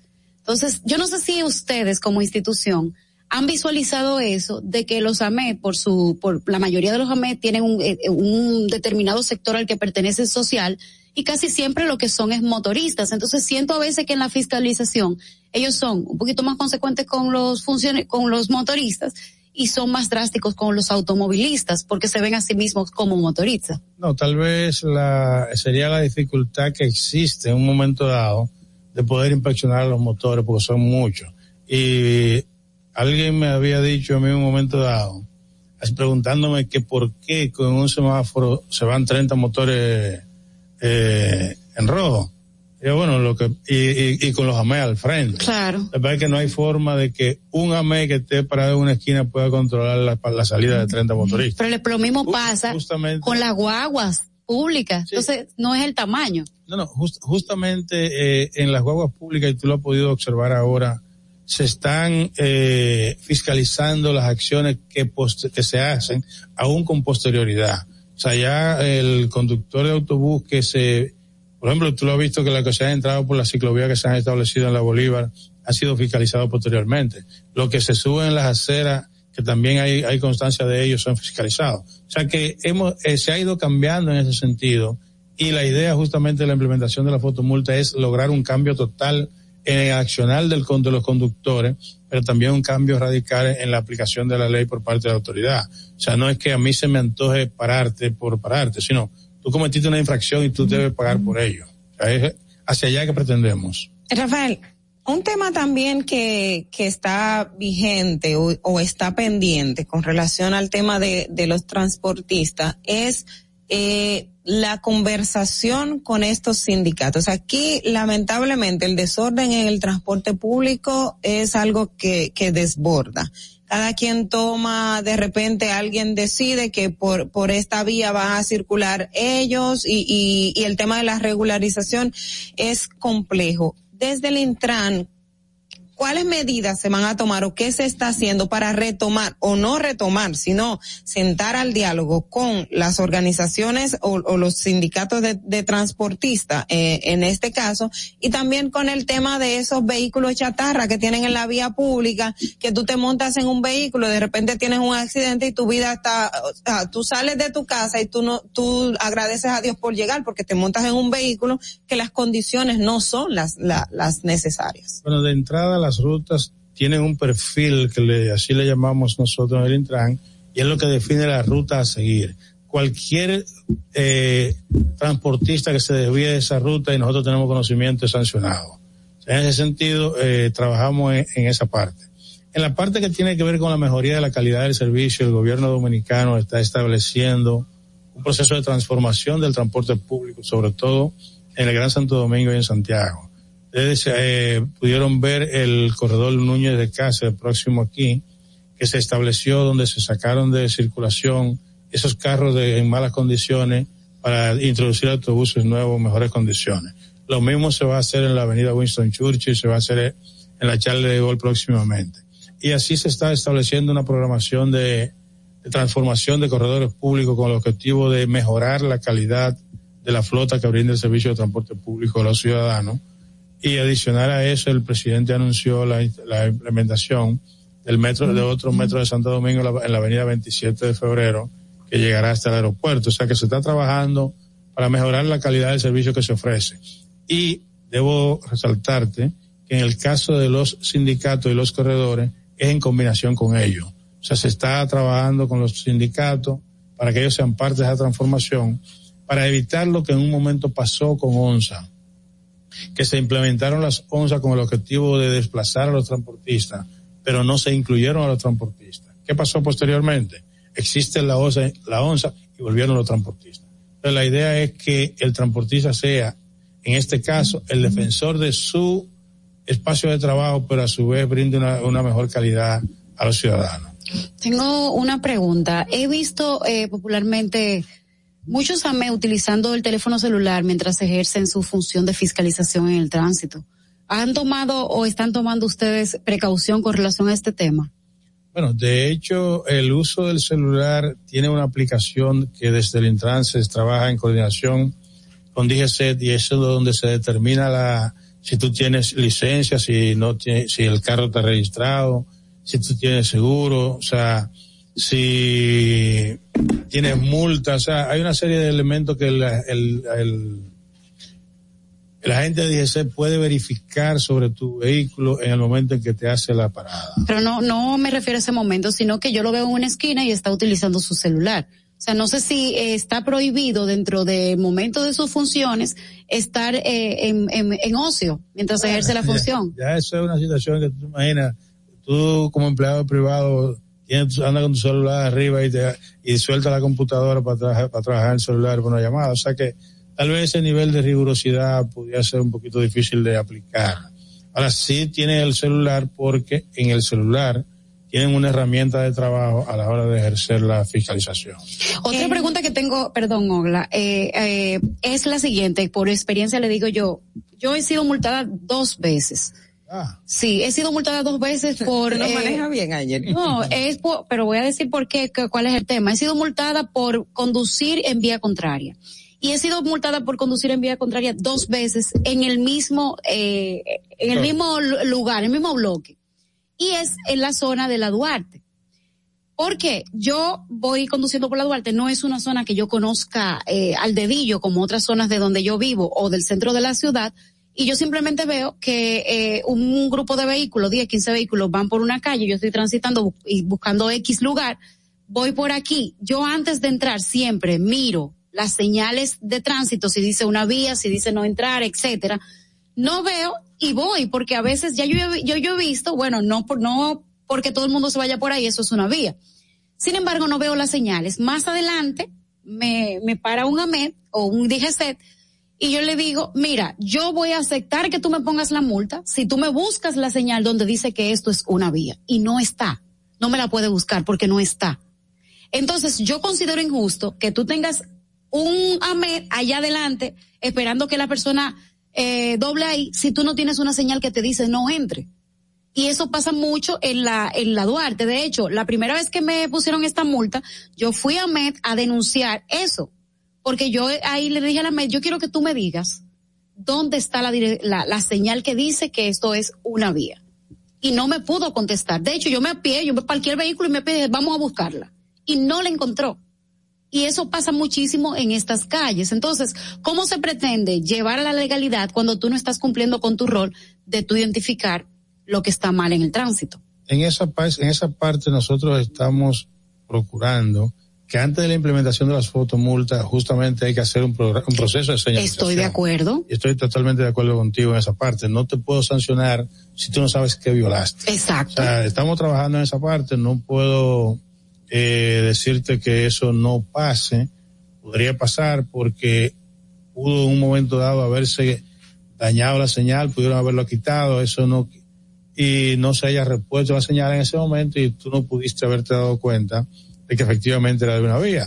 También hay, otra señal que también está en el pavimento y tal vez posiblemente. Es que por ahí ni siquiera en la, no, es que en la Duarte tú no, tú no consigues las señales del pavimento o sea, yo tampoco te puedo decir que en la Duarte, yo no recuerdo, o personas que anden en la Duarte, una señal del pavimento porque es demasiado transitada. Y eso hace que la pintura que tiene la calle se vaya muy rápido.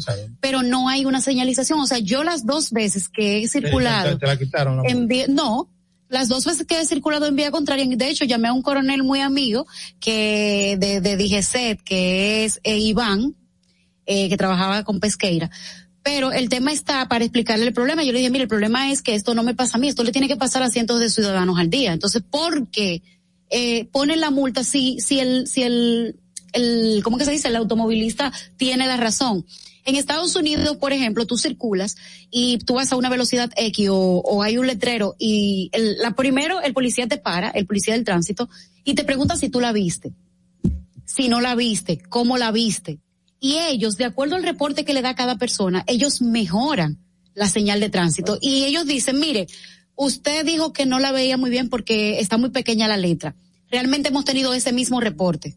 Entonces, ese mismo reporte que ustedes tienen, que han visto la pequeña letra, vamos a, agrandar un poco la señal de tránsito. Y no te ponen la multa porque ellos entienden que ellos tienen un hándicap al presentar la señal de tránsito. Sí, de hecho, son parte de las mejoras que tenemos que hacer y estamos trabajando para eso ahí vamos a, necesitar necesariamente el aporte de la sociedad como tal, de que vayamos tomando conciencia de que las señales de tránsito son para respetarlas. Mucha gente muchas veces se ha criticado cuando se aprobó la ley 137 que las multas eran un salario mínimo y luego se aumentó el salario mínimo a 10 mil pesos. Ah, 10 mil pesos una multa. la intención de la ley no es castigar. La ley, la intención de la ley es que Educar. prevenir y decir, bueno, si yo hago tal cosa tengo una sanción. O sea, no es per se sancionarte. O sea que esas observaciones, lógicamente, tendremos que asum asumirla, aceptarla, manejarla para mejorar el esquema que tenemos nosotros actualmente. O sea que todo eso lo tomaremos en cuenta y se crearán buzones de sugerencia, lógicamente, para que las cosas que como autoridad podemos ir a estar haciendo eh, de manera inadecuada, lo podamos mejorar, porque la idea es mejorar una sociedad, no condenar una sociedad. En, el tema de la mejora de la sociedad, aquí, y, y, le planteaba hace un momento del peligro que representa salir de sus casas y montarse en un transporte. Eh, hay cientos, miles de niños que diariamente van de su comunidad o del, del sector en donde están hacia su centro de salud. Aquí hay alguna política destinada a crear eh, un tema de transporte escolar formal para los niños que que van de un sector a otro y que, y, que sea de forma segura para ellos. Bueno, de hecho, nosotros tenemos un, un, departamento de transporte escolar que se está trabajando en eso. Y ya nos hemos reunido con los transportistas escolares porque a las, al tipo de unidades que utilizan se le va a exigir eh, que, se, que esté rotulada para que sea transporte escolar y que nosotros como ya vayamos tomando conciencia de que en ese tipo de vehículos van niños y podamos ceder el paso en un momento dado. O sea que se está trabajando en esa parte para y impulsar desde el Estado un transporte escolar seguro para, para esos niños que van al colegio. Exacto, eh, eh, ahí va mi pregunta. En, en otros países vemos que hay buses especiales que recogen al niño de un espacio y lo llevan hasta otro espacio. Todo esto está, está, lo estarían contemplando y de qué manera eh, lo estarían pensando hacer. Inicialmente se está, se está dando sobre, sobre la organización de los servicios privados que se que contratan los padres para que le lleven sus niños a la escuela, porque también recuérdate que hasta que no haya un transporte oficial del Estado totalmente, o sea, la, el tú entregar un niño tuyo, tú lo haces con una persona ya conocida, que tiene cierta referencia, o sea, tú no le entregas a tu hijo a cualquiera. Entonces, en ese sentido, estamos organizando a los que hoy brindan ese servicio para tener un control de quiénes son. Los que transportan niños. Los que transportan niños, o sea, y, y, y deben estar autorizados por el Intran. No es que yo hoy decidí comprar un autobús para transportar niños y puedo hacerlo. No, no. Necesita una, un registro, una autorización oficial para poder, poder brindar ese servicio. Pues muchísimas gracias, de verdad, Rafael. Eh, Nos vamos a una pausa, eh, vamos con Fernando en un momentito y seguimos conversando contigo porque el tema está muy interesante. Gracias. El tráfico y el tiempo es traído a ustedes por Distrito Informativo RD.com. Y ahora en Sin Maquillaje y Sin Cuentos, el tráfico y el tiempo. 7.30 de la mañana y así se encuentra el tráfico y el tiempo en Santo Domingo. Se registra tráfico en alto total en la avenida Hermanas Mirabal, en la avenida Máximo Gómez, Puente Presidente Peinado y en la calle José Fabrea en Ensanche Luperón. Te exhortamos a que conduzcas con precaución y respete siempre las normas de tránsito. Para el estado del tiempo en el Gran Santo Domingo estará mayormente soleado con una temperatura de 24 grados y una máxima de 32 grados. Hasta aquí el estado del tráfico y el tiempo. Soy Nicole Tamares. Continúen con Sin Maquillaje. No te muevas. En breve regresamos. Sin maquillaje. Sabemos que estás cansado de escuchar tantas.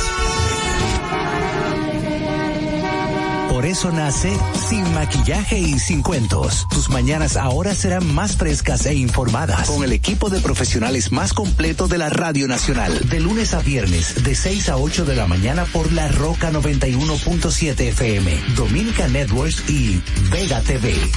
Sin Maquillaje y Sin Cuentos. Sin Maquillaje. Estamos de regreso. Gracias, señores, por seguir con nosotros. Estamos conversando con Rafael Arias, director del Intran, que ustedes saben que el tema del transporte aquí es, es una, es, es un caos en el sentido general. Pero quería, continuando con lo que hablábamos al eh, en el segmento anterior, abordar hace un tiempo se eliminó, se eliminaron las famosas revistas. Usted sabe que aquí usted pagaba por eh, la renovación del malvete, tenía la revista, pero que tenía una función determinada. Ahora, ¿cómo el Intran regula cuando, eh, eh, porque la revista era para establecer el tema de las condiciones de los vehículos de las personas?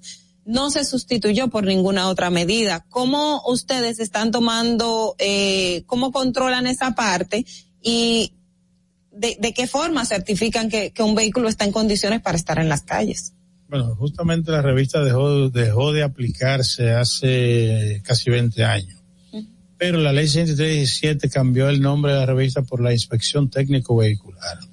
Justamente en este momento en la Dirección General de Lanza Público-Privada hay un proyecto, una iniciativa tendente a la implementación nueva vez de esa inspección con ese, y nosotros estamos totalmente de acuerdo con eso, primero porque es un mandato de la ley 6317 y segundo que con eso venimos a contribuir a lo que tú decías en principio, a poder eh, mejorar la calidad de, la, de los vehículos que transitan en las vías públicas, no solamente del transporte público, sino de los vehículos que transitan en las vías públicas.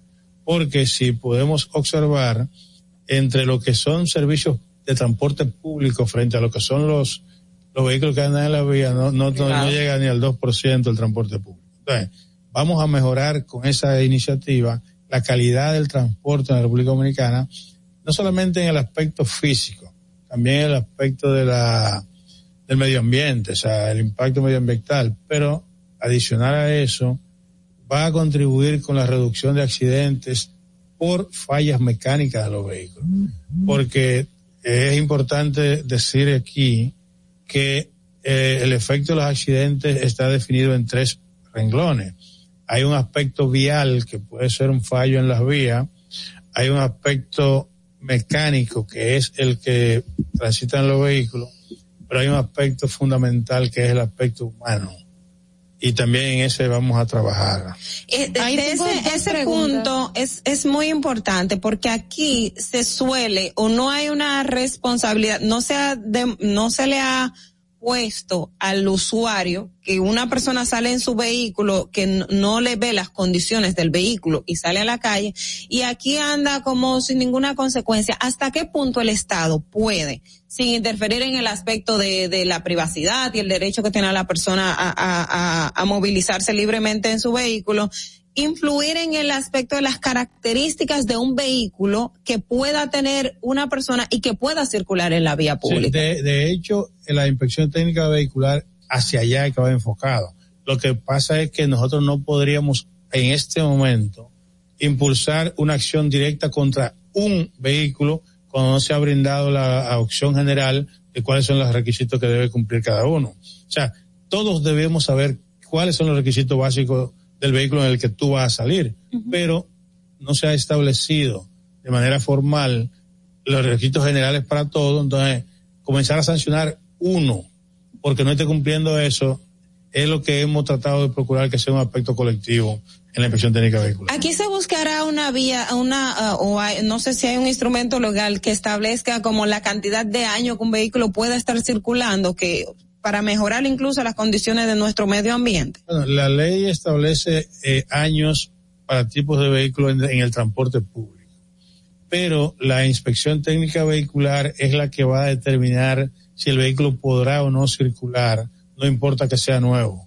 porque en, en principio lo que va a evitar la circulación es si cumple o no con los parámetros establecidos, tanto de emisión de gases como de suspensiones. O sea, tú puedes tener un vehículo de 20 años. Si está, eh, eh, si su motor funciona perfectamente, no importa, porque el problema no son los años, es la contaminación que da. Pero tenemos esa, esa base para regular. Esa, esa es la, la base que estamos procurando impulsar y que ya el proyecto está en alianza público-privada. Bueno, señores, damos muchísimas gracias a Rafael Arias con quien conversamos en la mañana de hoy, quien es el director del Intran. El tiempo no nos alcanza porque realmente el tema del tránsito y organizar el tránsito en República Dominicana es un reto para todas las autoridades. Muchísimas gracias por estar con nosotros. Gracias a ustedes. Fernando. Síguenos en nuestra cuenta de Instagram para enterarte de todo lo que pasa en nuestro programa. Arroba sin maquillaje y sin cuentos. No te muevas. En breve regresamos. Sin maquillaje. Encontramos programas sociales del gobierno que te obligaban a quedarte como estabas y no te ayudaban a progresar. En menos de un año creamos Supérate, que te ayuda a que un día no necesites más ayuda. Supérate es un programa de capacitación que te permite ser libre, te da el doble de ayuda para hacer tu sueño realidad. Hoy beneficiamos a 500 mil personas más. Estas no son promesas, son hechos. Ahora sí tienes con qué progresar. Estamos cumpliendo. Estamos cambiando. Gobierno de la República Dominicana. Tu primer hogar te llena el corazón. Los expertos hipotecarios de la Asociación Popular de Ahorros y Préstamos están listos para asesorarte a la hora de adquirir tu préstamo hipotecario. Y puedes decir, mi casa mía de mi propiedad. Tenemos tasas fijas desde 6.95% y con plazos hasta 20 años. Solicita tu préstamo hipotecario a través de la primera web hipotecaria del país. Accede a pa.com.do slash hipotecario. Diario. Si deseas tener acceso a todo lo que pasa en República Dominicana, debes obtener Dominican Networks. Es el primer sistema de cable dominicano para los dominicanos en el exterior. Aquí podrás disfrutar de todos los canales de televisión de República Dominicana, noticias, deportes, música, farándula y entretenimiento 24/7. Solo debes descargar nuestra aplicación en Roku, Amazon y Apple TV. E inmediatamente vas a disfrutar de todo el contenido de República Dominicana. Dominican Networks. Todos nuestros programas y comentarios, entrevistas y segmentos están en nuestro podcast. Búscanos en tu podcast favorito, Apple Podcast, Spotify y en tu Alexa de Amazon, sin maquillaje y sin cuentos. Ahí mismito donde estás. O tal vez aquí, recostado bajo una pata de coco. O en la arena tomando el sol. O dentro del agua, no muy al fondo. O simplemente caminando por la orilla. Ahí mismo, abre tu nueva cuenta móvil BH de León. 100% digital y sin costo. La creas en minutos con cero pesos desde móvil banking personal. Ábrela donde quieras. Solo necesitas tu celular. Banco BH de León. Sin maquillaje. Estamos de regreso.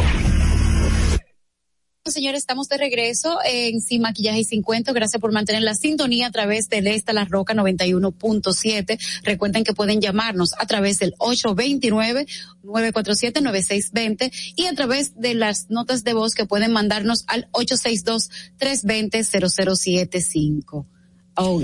Bueno, Angeli, eh, recordamos que en la mañana de hoy nosotros comentábamos eh, el, el, discurso del expresidente Fernández y hace un rato estábamos conversando con el director del Intran y la gente eh, sigue escribiendo en nuestro chat. Sigan escribiendo que vamos a, a igual a, a, compartirlo aquí con, con cada uno de ustedes. Y una de las preguntas o de las cuestiones que a través de nuestra plataforma muy activa, de hecho estoy buscando para no dejar a nadie fuera, que eh, las personas nos comentaban y decía que en el caso de Leonel Fernández, continúan hablando, que, que ha pasado con los ingenios azucareros, la tierra del CEA, eh, Sanssouci, eh, también estaban eh, preguntando y, y, la gente comentaba eh, y, en el sentido de que si cree que uno olvida, dice que tío Google mató a Leonel Fernández y ese nunca volverá a ser presidente.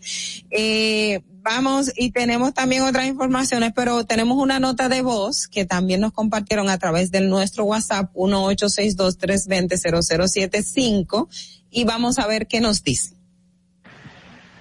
Sí, buenos días, buenos días.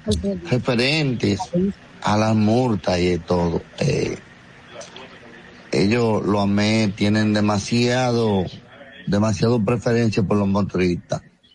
Y eso es verdad en el 38 con Máximo Gómez, esa calle se llama San Juan de las Maguanas, siempre, siempre viven eh, atacando a los carros, pero los motoristas que van en vía contraria, que vienen desde, desde la Duarte, del mercado, hacia la Máximo Gómez, en vía contraria, ellos lo dejan todo. Eh, aquí lo que falta es educación referente a eso. Primero hay que educar a, los educar a los conductores y luego proceder a hacer contrario hasta que no comiencen con eso, que se olviden de eso, porque eso no va a pasar. Eh, yo, creo que además de, educar, este aquí se tienen que crear las condiciones y era una de las cosas que preguntaba al director del Intran al, al inicio de la entrevista es de cómo están pensando en establecer fotomultas cuando de hecho aquí siquiera las, las cámaras del 911 eh, están en el país completo. Tenemos también otro comentario, mi compañera Ángel.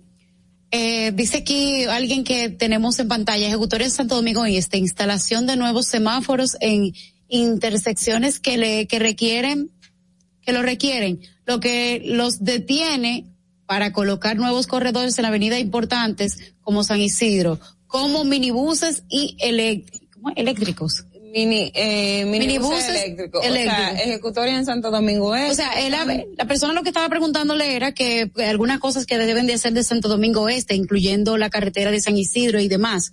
Dice, los primeros que, que tienen que reducir son los que van a imponer la ley. Yo le quería preguntar a él realmente de, de la educación en, en el Intran, de cómo iban a manejar este tema, porque una de las quejas que ha tenido eh, el, el, usuario del transporte ha sido la educación de estas personas, de cómo se comportan y demás. Y además, el tema de las guaguas. Yo, por ejemplo, he estado en una esquina y estoy en un tapón y hay unos conductores parados ahí. Y no importa lo que usted haga, hay 15 met ahí, no lo mueven. No, aquí por eso decía que el tema del tránsito es un caos. Eh, o sea, es como, los lo guagüeros son los dueños de la vía pública. O sea, eso es algo indiscutible y no sé si es el, el, el, temor que aunque se dice que la autoridad aquí es la que la que debe poner orden pero al final la autoridad son ellos. Y yo he visto y, he visto casos que la MET insistiendo insistiendo insistiendo y hasta le ponen la multa a los choferes del transporte público en el porque aquí la mayoría de de, de, de, de caos lo, lo causan los guagüeros y se van metiendo por una vía que no es se, se te atraviesan y, y tú ni siquiera puedes dar ni para adelante ni para atrás. Pero aún en la MED, colocándole las multas correspondientes, ellos eh, ostemperan al, al llamado.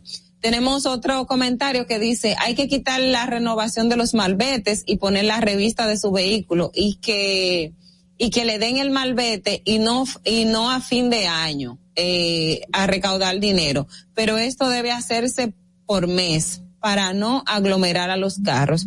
Yo creo que sí, esa parte de, de poner el tema de la renovación de los marbetes como a final de año es, es, algo que se debería revisar.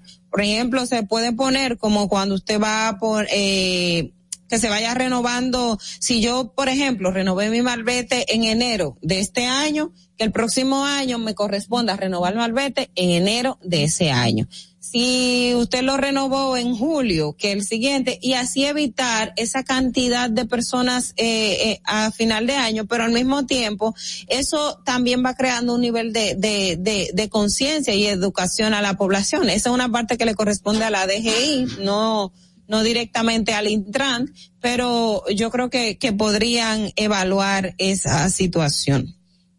Bueno, yo lo que realmente pienso es que el tema del tránsito en la República Dominicana es un desafío que hay que tener eh, finalmente con el tema de, de, de, lo que se puede hacer en el país con relación a ese tema, pero no deja de ser cierto de que este señor que estaba aquí eh, ahora, que ha sido realmente cuestionada su designación, que ha sido cuestionada su, su designación, o por, por, ¿cómo es que se llama esto? Por la relación que guarda con el sector privado, los transportistas y demás.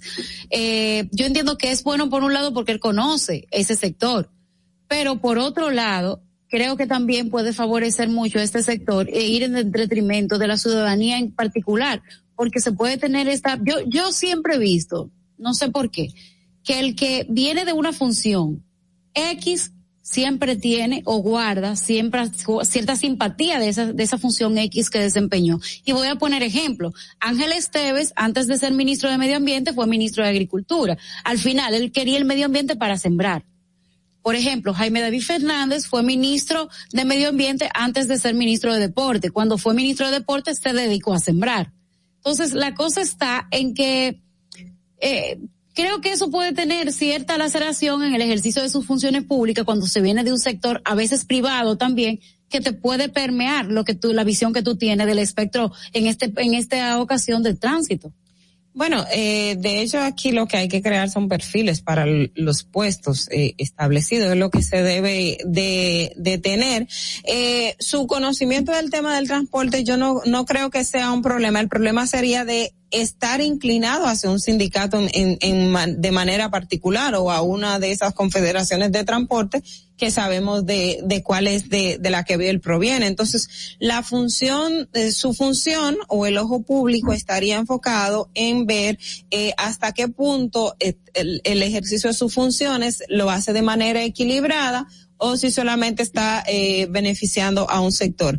Ahora, el punto aquí muy importante es abordar lo referente a tener los aspectos de los corredores, que, que hablaba un tema de, del corredor de la Núñez, pero igual hemos visto muchísimas denuncias de transportistas y de choferes que operaban en, en la Núñez de Cáceres, señalando que a ellos los dejaron fuera, que, que no están, no tienen eh, la protección que en un momento se le estaba, se le, se le notificó que se le garantizaría. Entonces lo que hay que ver es hasta qué punto este, ese corredor que ya se ha establecido para eh, alivianar el tránsito por la zona, en un momento no vuelva a ser como él planteaba, que cuando se puso la onza para sacar a los carros públicos, luego entonces empezaron a, transitar las onzas y el carro público, que no vayamos a tener en un momento el corredor y otra vez eh, los carritos de concho en una vía em, determinada. Miren, también déjenme comentarles algo que, que vi aquí.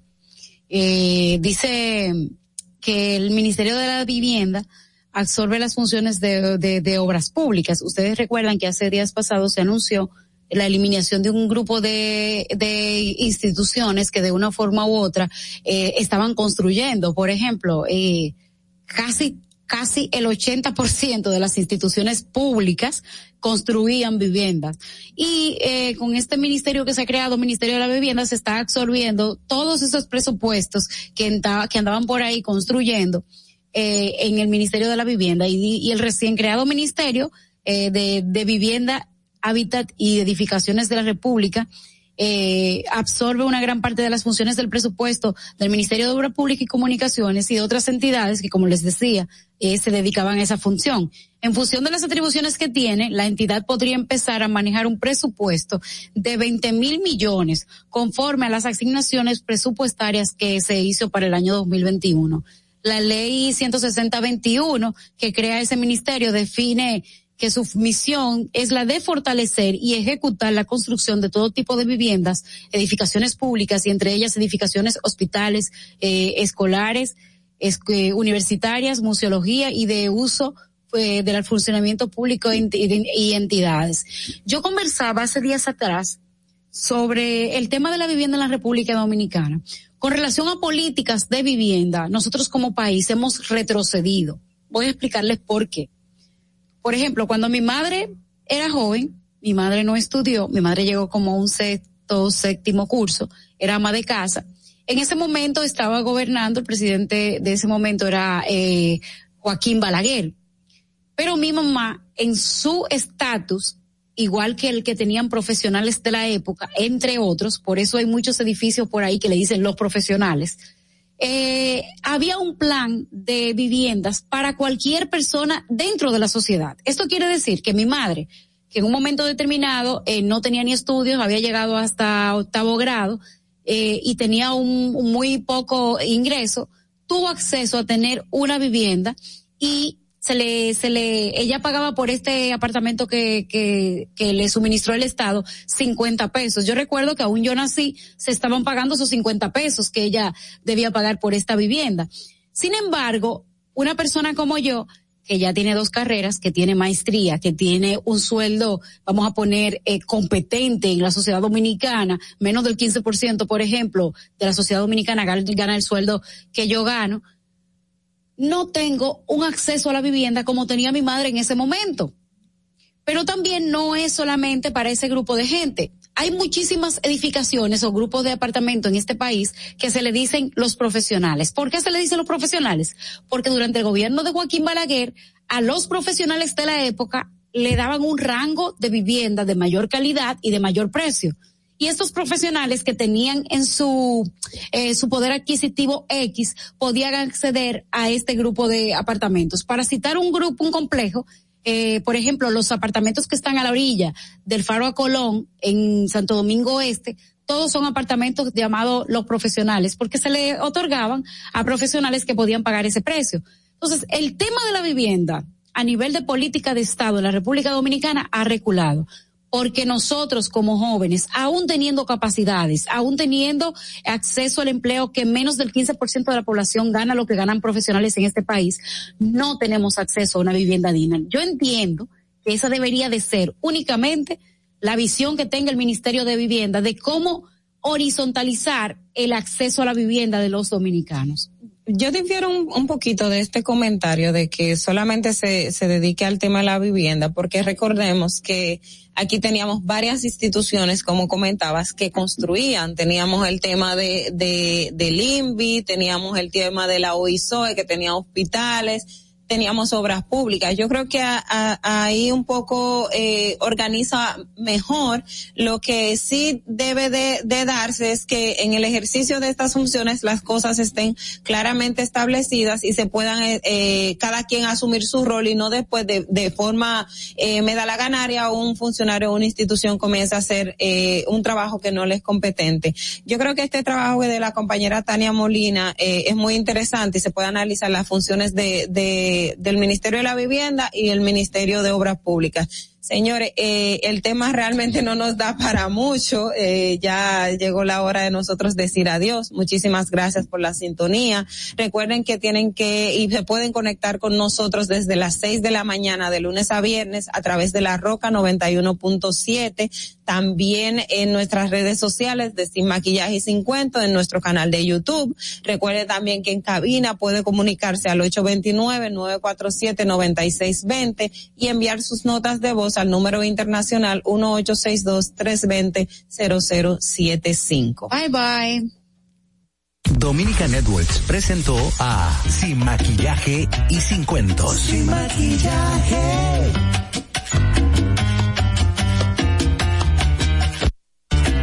Desde Santo Domingo, you're listening to 91.7 La for you, I guess you moved on really easily. You found a new girl and it only took a couple weeks. Remember when you said that you wanted to give me the world?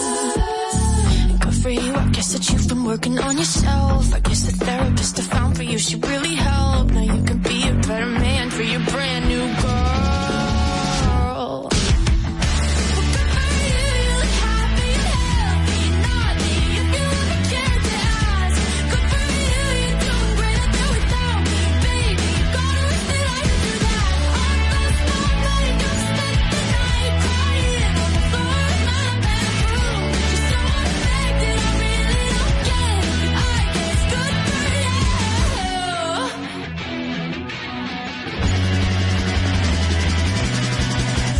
for you, I guess you're getting everything you want. You bought a new car and your career's really taking off. It's like we never even happened, baby. Tell me what is up with that?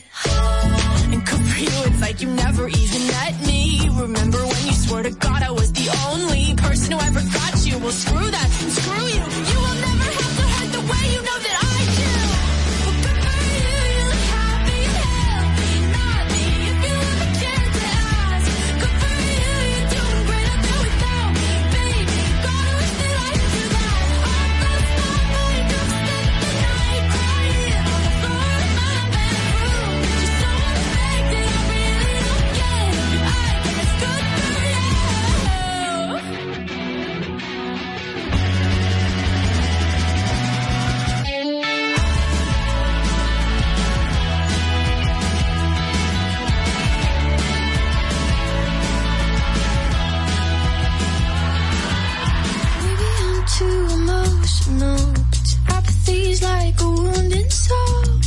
Maybe I'm too emotional.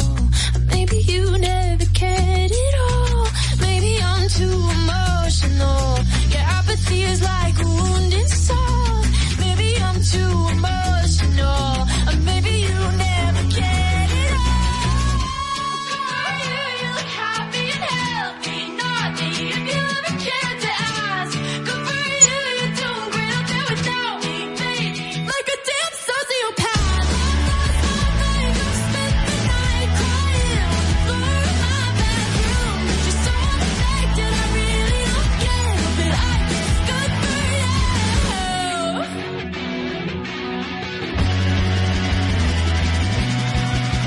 For you, I guess you moved on really easily. Ladies and gentlemen, this is summertime. I'm totally a summer person. It's always sunny outside. It puts a skip in my step. La Roca 91.7.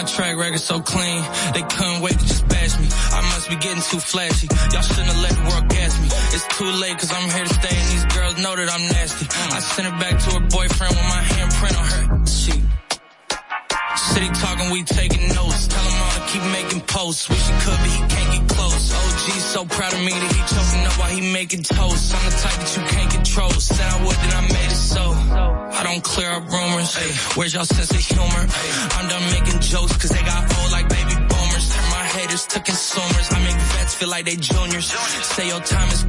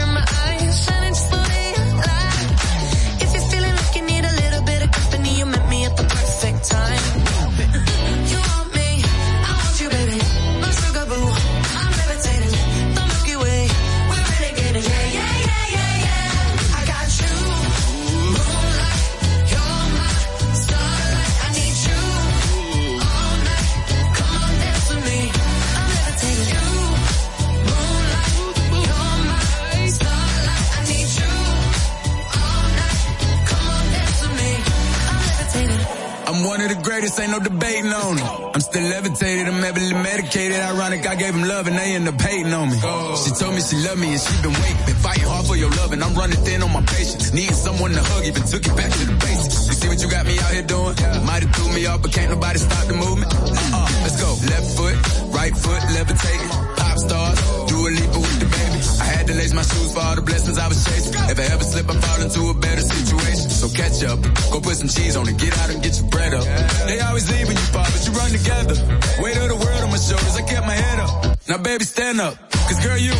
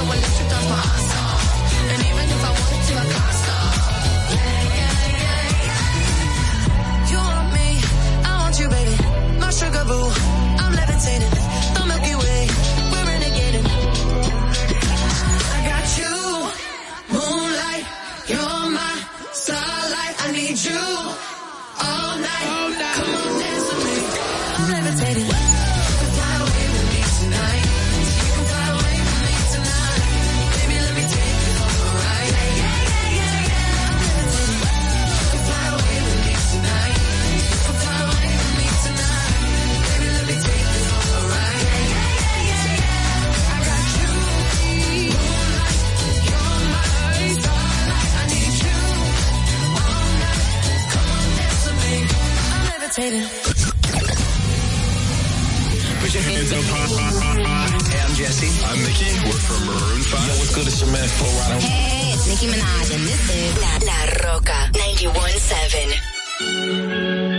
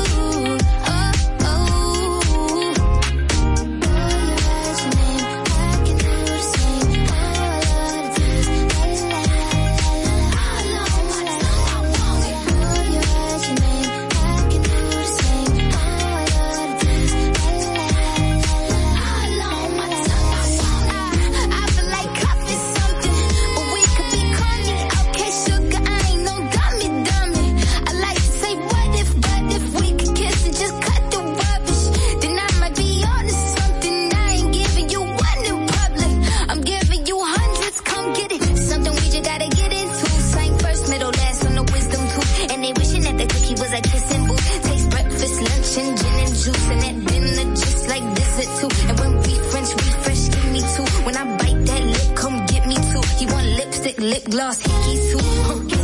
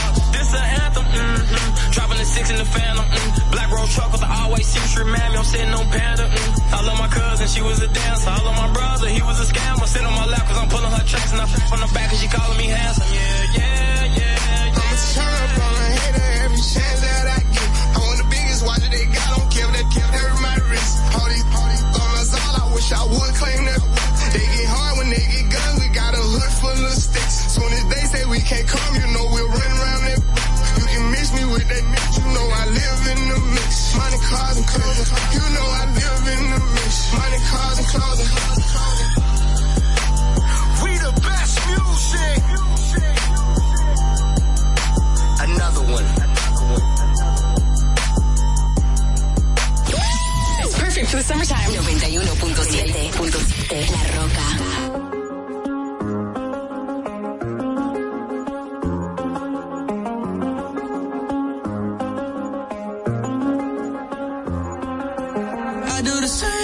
I told you that I never would. Told you I changed, even when I knew I never could. Know that I can't find nobody else as good as you. I need you Need you to stay.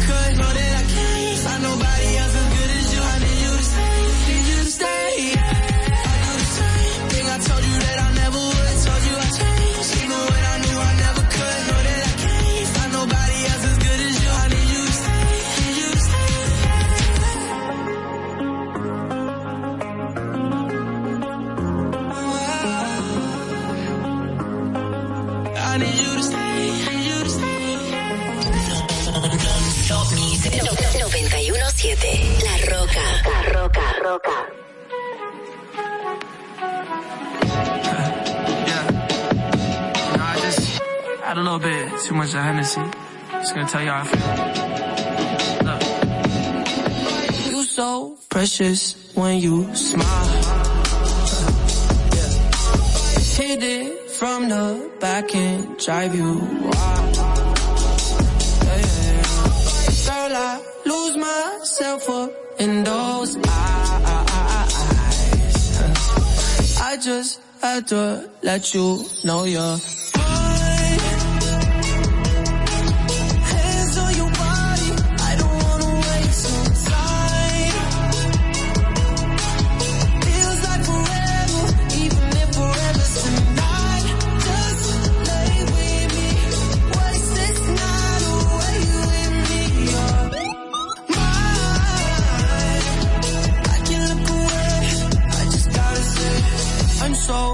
happy, you're alive.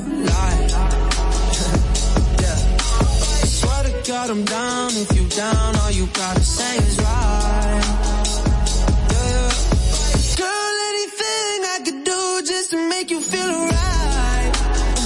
Oh, I just had to let you know you're mine running circles around my mind. Even when it's rainy, all you ever do is shine. You on fire. You Man, it's feeling incredible. I'll turn you to a bride, yeah.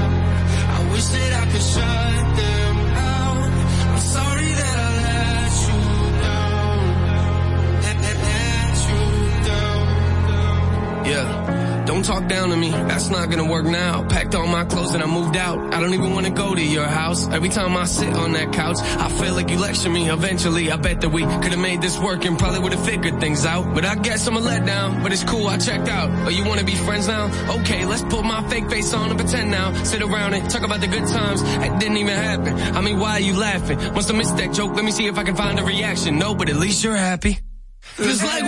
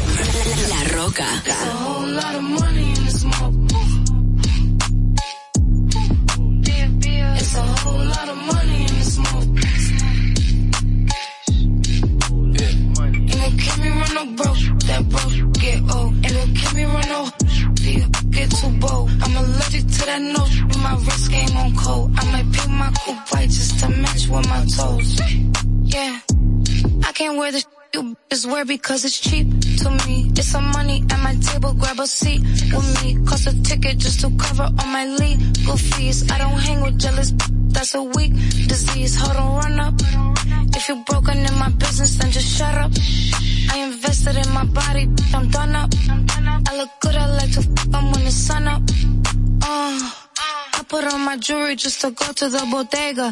And I keep it with me just so that I'm feeling safer. Fendi on my body, but my feet is in Bottega. I'm getting money, give a whole lot of haters.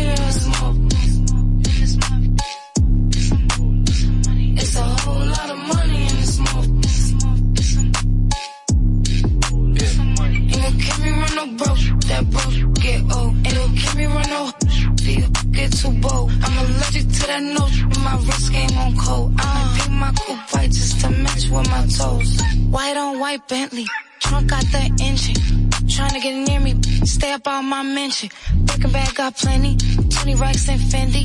Got time for these messy. My business I ain't with it. Got right now, not next. Need M's all on my checks. Don't worry about who I text. Just know it ain't my ex. Lot of rich in here. No in here. When the pack landed, the check cleared, and this what you hear. Uh, I put on my jewelry just to go to the bodega. And I keep it with me just so that I'm feeling safer. Fendi on my body, but my feet is in Bottega. I'm getting money, give a whole lot of haters. It's a whole lot of money in this smoke. Ain't gon' keep me run no broke. That broke get old. Ain't gon' keep me run no get too bold. I'm allergic to that nose. My wrist game on cold. I might pick my coupe white just to match with my toes.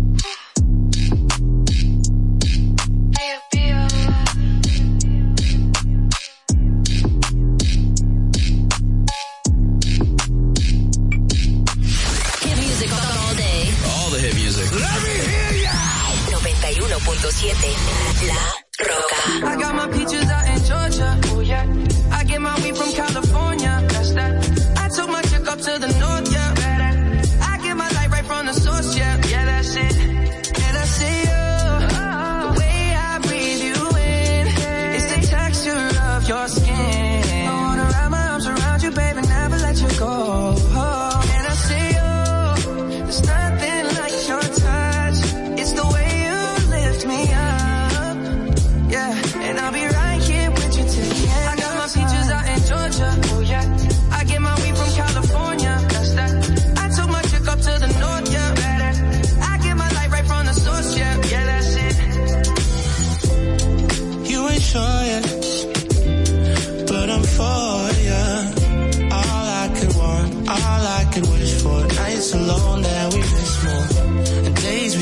souvenirs.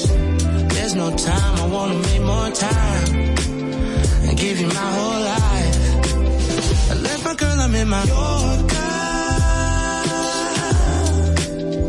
Hate to leave a call it.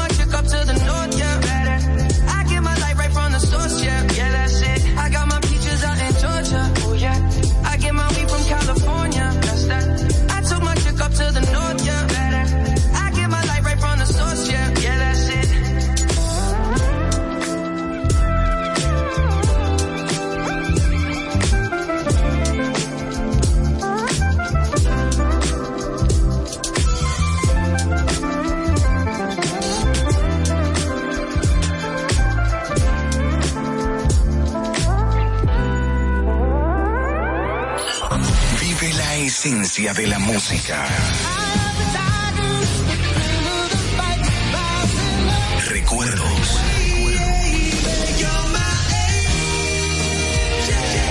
Emociones. La, pulpa, cada domingo, 12 del mediodía, por La Roca 917. Presentado por Coopro Servicios, apoyando tus sueños servicios, las tres últimas cuotas son gratis. Al solicitar tu préstamo para comprar tu vehículo, las tres últimas cuotas son gratis. Además de que te aprueban tu préstamo rapidísimo. El mismo día sales montado, con seguro incluido, sin intereses. Busca más información en nuestras redes sociales como Coopro Servicios RD o llamando al 809-4720777 o vía WhatsApp 809-4720777. No te olvides, en Coopro Servicios Servicios, las tres últimas cuotas de tu préstamo de vehículo son gratis. Coopro Servicios, apoyando tus sueños. Uniformes Batiza, única tienda con todo tipo de uniformes en existencia y por encargos. 42 años siendo líderes en el mercado dominicano, en la venta al detalle y al por mayor de uniformes tradicionales y personalizados, bordado, serigrafía y sublimación. Visítanos en cualquiera de nuestras sucursales en Santo Domingo, Avenida Mella, Naco y Punta Cana. Síguenos en las redes sociales, arroba uniformes Batiza, tu imagen corporativa en manos de expertos. Uniformes Batiza,